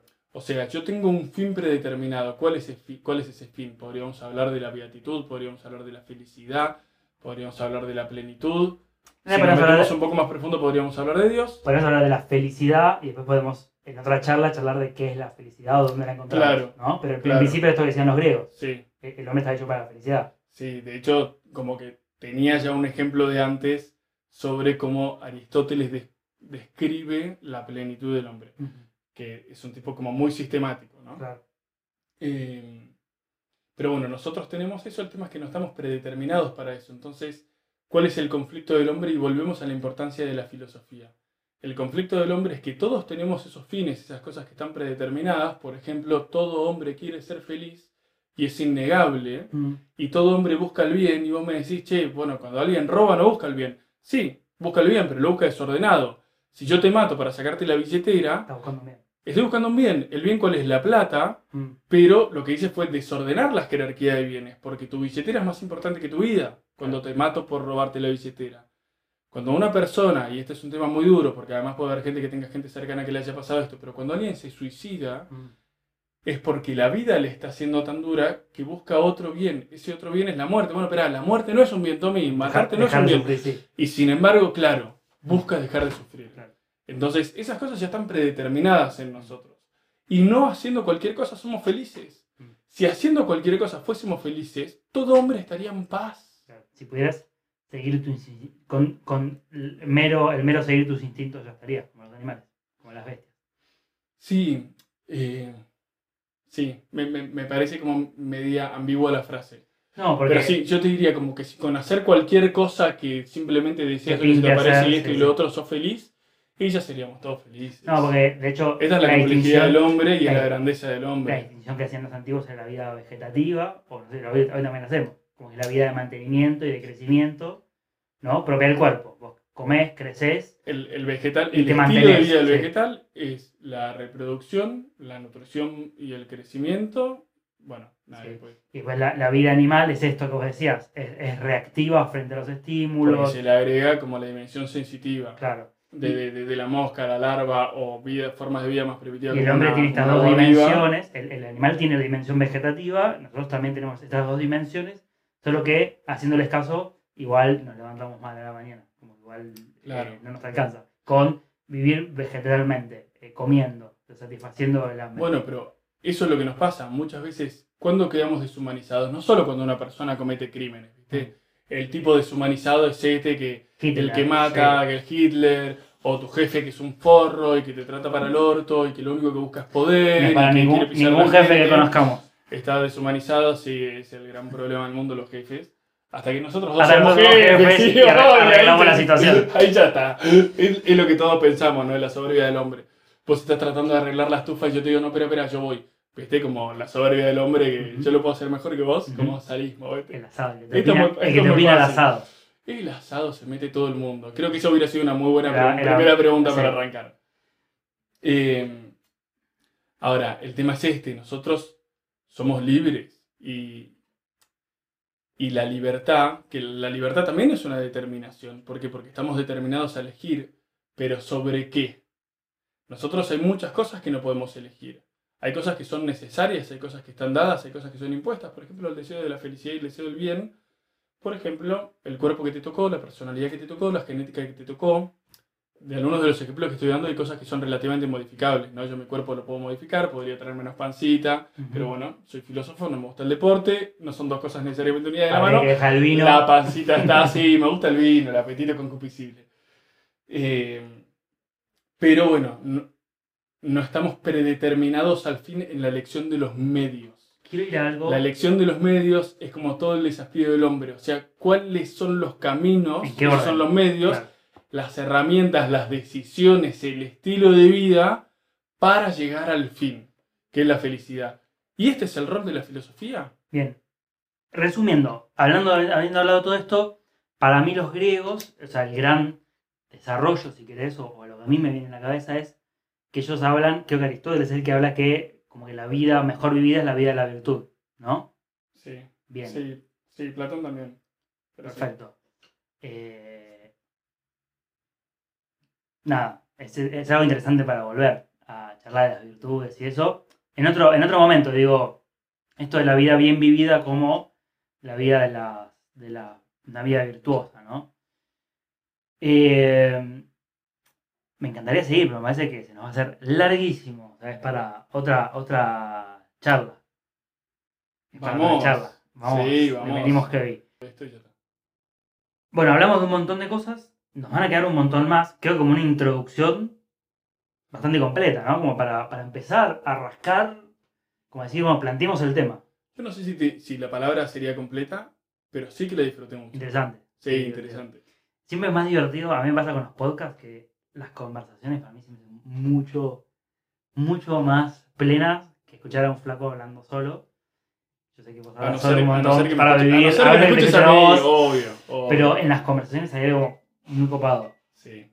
eh, preparamos para el final porque siempre tratamos de meter algo de, de Chesterton, que es, eh, es nuestro MVP del, del- del podcast. Y Tommy acá trajo una, una cita espectacular de Chesterton, hablando sobre el valor de la filosofía en la vida de, de las personas. Es, es espectacular. Métele. No, si a alguien le interesa, está en El Hombre Común y, y otros ensayos sobre la modernidad, editorial Lumen, que creo que es la única que está en castellano, páginas 145-150. Dice así. La mejor razón para un resurgimiento de la filosofía es que a menos que el hombre tenga una filosofía le ocurrirán cosas horribles. Será práctico, progresista, cultivará la eficiencia, confiará en la evolución, realizará el trabajo que tenga más a mano, se dedicará a los hechos, no a las palabras. Los hombres siempre tienen una de estas dos cosas, una filosofía completa y consciente o la aceptación inconsciente de pedacitos rotos de alguna filosofía incompleta, destrozada y a menudo desacreditada. Lo que le ocurre al hombre moderno es que no conoce ni siquiera su propia filosofía, sino solo su propia fraseología. Es mortal. Es mortal. Eh, A mí me gusta porque, a ver, Chesterton no es de ahora a ahora. En la época de Chesterton no había Facebook, no había Instagram. Y este final le conoce su propia fraseología, porque no son solo las frases que nosotros hoy tenemos, sino que son esas frases que acumulan cientos de miles de likes que nosotros vemos y que buscamos en Facebook, aparecen Sí. y, y como que tienen un cierto sentido, ¿viste? Como que te nutren. y- Pero son Eh, frases. son frases. Son frases. Yo pienso. Tocan sí, la realidad, pero son frases. creo que me, me encanta esto, es, es, es tal cual con lo que yo arranqué. Eh, la gente. La gente tiene una filosofía, un, un, un para qué, por qué, qué sé yo. No plan, o sea, y Chesterton di- dice, o sabés, o eh, actuás de acuerdo a algo que, que ni siquiera sos consciente, como eh, a algo prestado.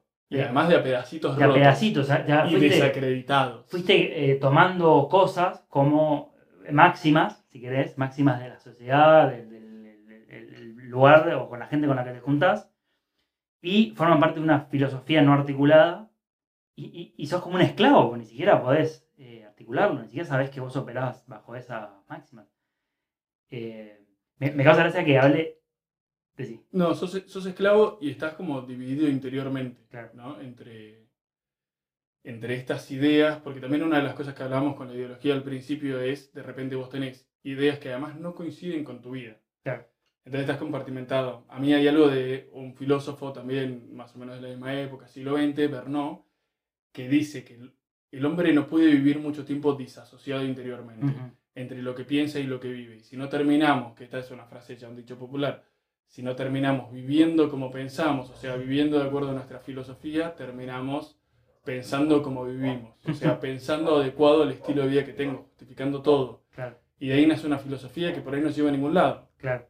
Son muy pocas las personas para mí que vienen ya como muy bien chipeadas, ¿viste? Gente íntegra por naturaleza. Claro, El resto somos un mequetrefe, una cosa media herida, lastimada por la vida, por, por lo que sea, que necesitamos seguir pensando Y es muy interesante- para vivir mejor. meterlo con esto que hablamos hace un ratito, el tema de, de las esencias, a lo que alude Chesterton, es eh, no solo el conocer qué filosofía te rige, sino que eh, en definitiva lo que va a apuntar Chesterton, por, por- por cómo escribe él y a los temas a los que él eh, apunta, es que en definitiva esto de estar, de que la sociedad moderna, aunque fuera hace 100 años, es una sociedad eh, disociada, no solo disociada que no sabe lo que piensa, sino que no sabe, los hombres no saben quiénes son, no saben su esencia ni su valor, y tienen filosofías prestadas encima que lo tiran para, lo tiran para todos lados. Es mortal. Sí, yo creo que si realmente es como lo estamos planteando, que yo lo creo así, esto depende de ustedes, digamos, de los que estén escuchando, si realmente la filosofía es tan importante y tiene este lugar, desarrollar la propia vida es desarrollar la filosofía, desarrollar la interioridad, para vivir verdaderamente y no sobrevivir en este mundo. Claro. Bueno, buenísimo. Tommy, que se repita. Un placer. Próxima visita. ¿Se te fue el miedo? Sí, se me fue el miedo. ¿Viste? Estaba bueno. Sí, sí, muy rápido. No tuve, no tuve miedo desde que arrancamos a hablar. Che, bueno, hasta la próxima. Los que lo estén mirando por YouTube, denle like, suscríbanse y va a ser hasta la próxima. Un abrazo.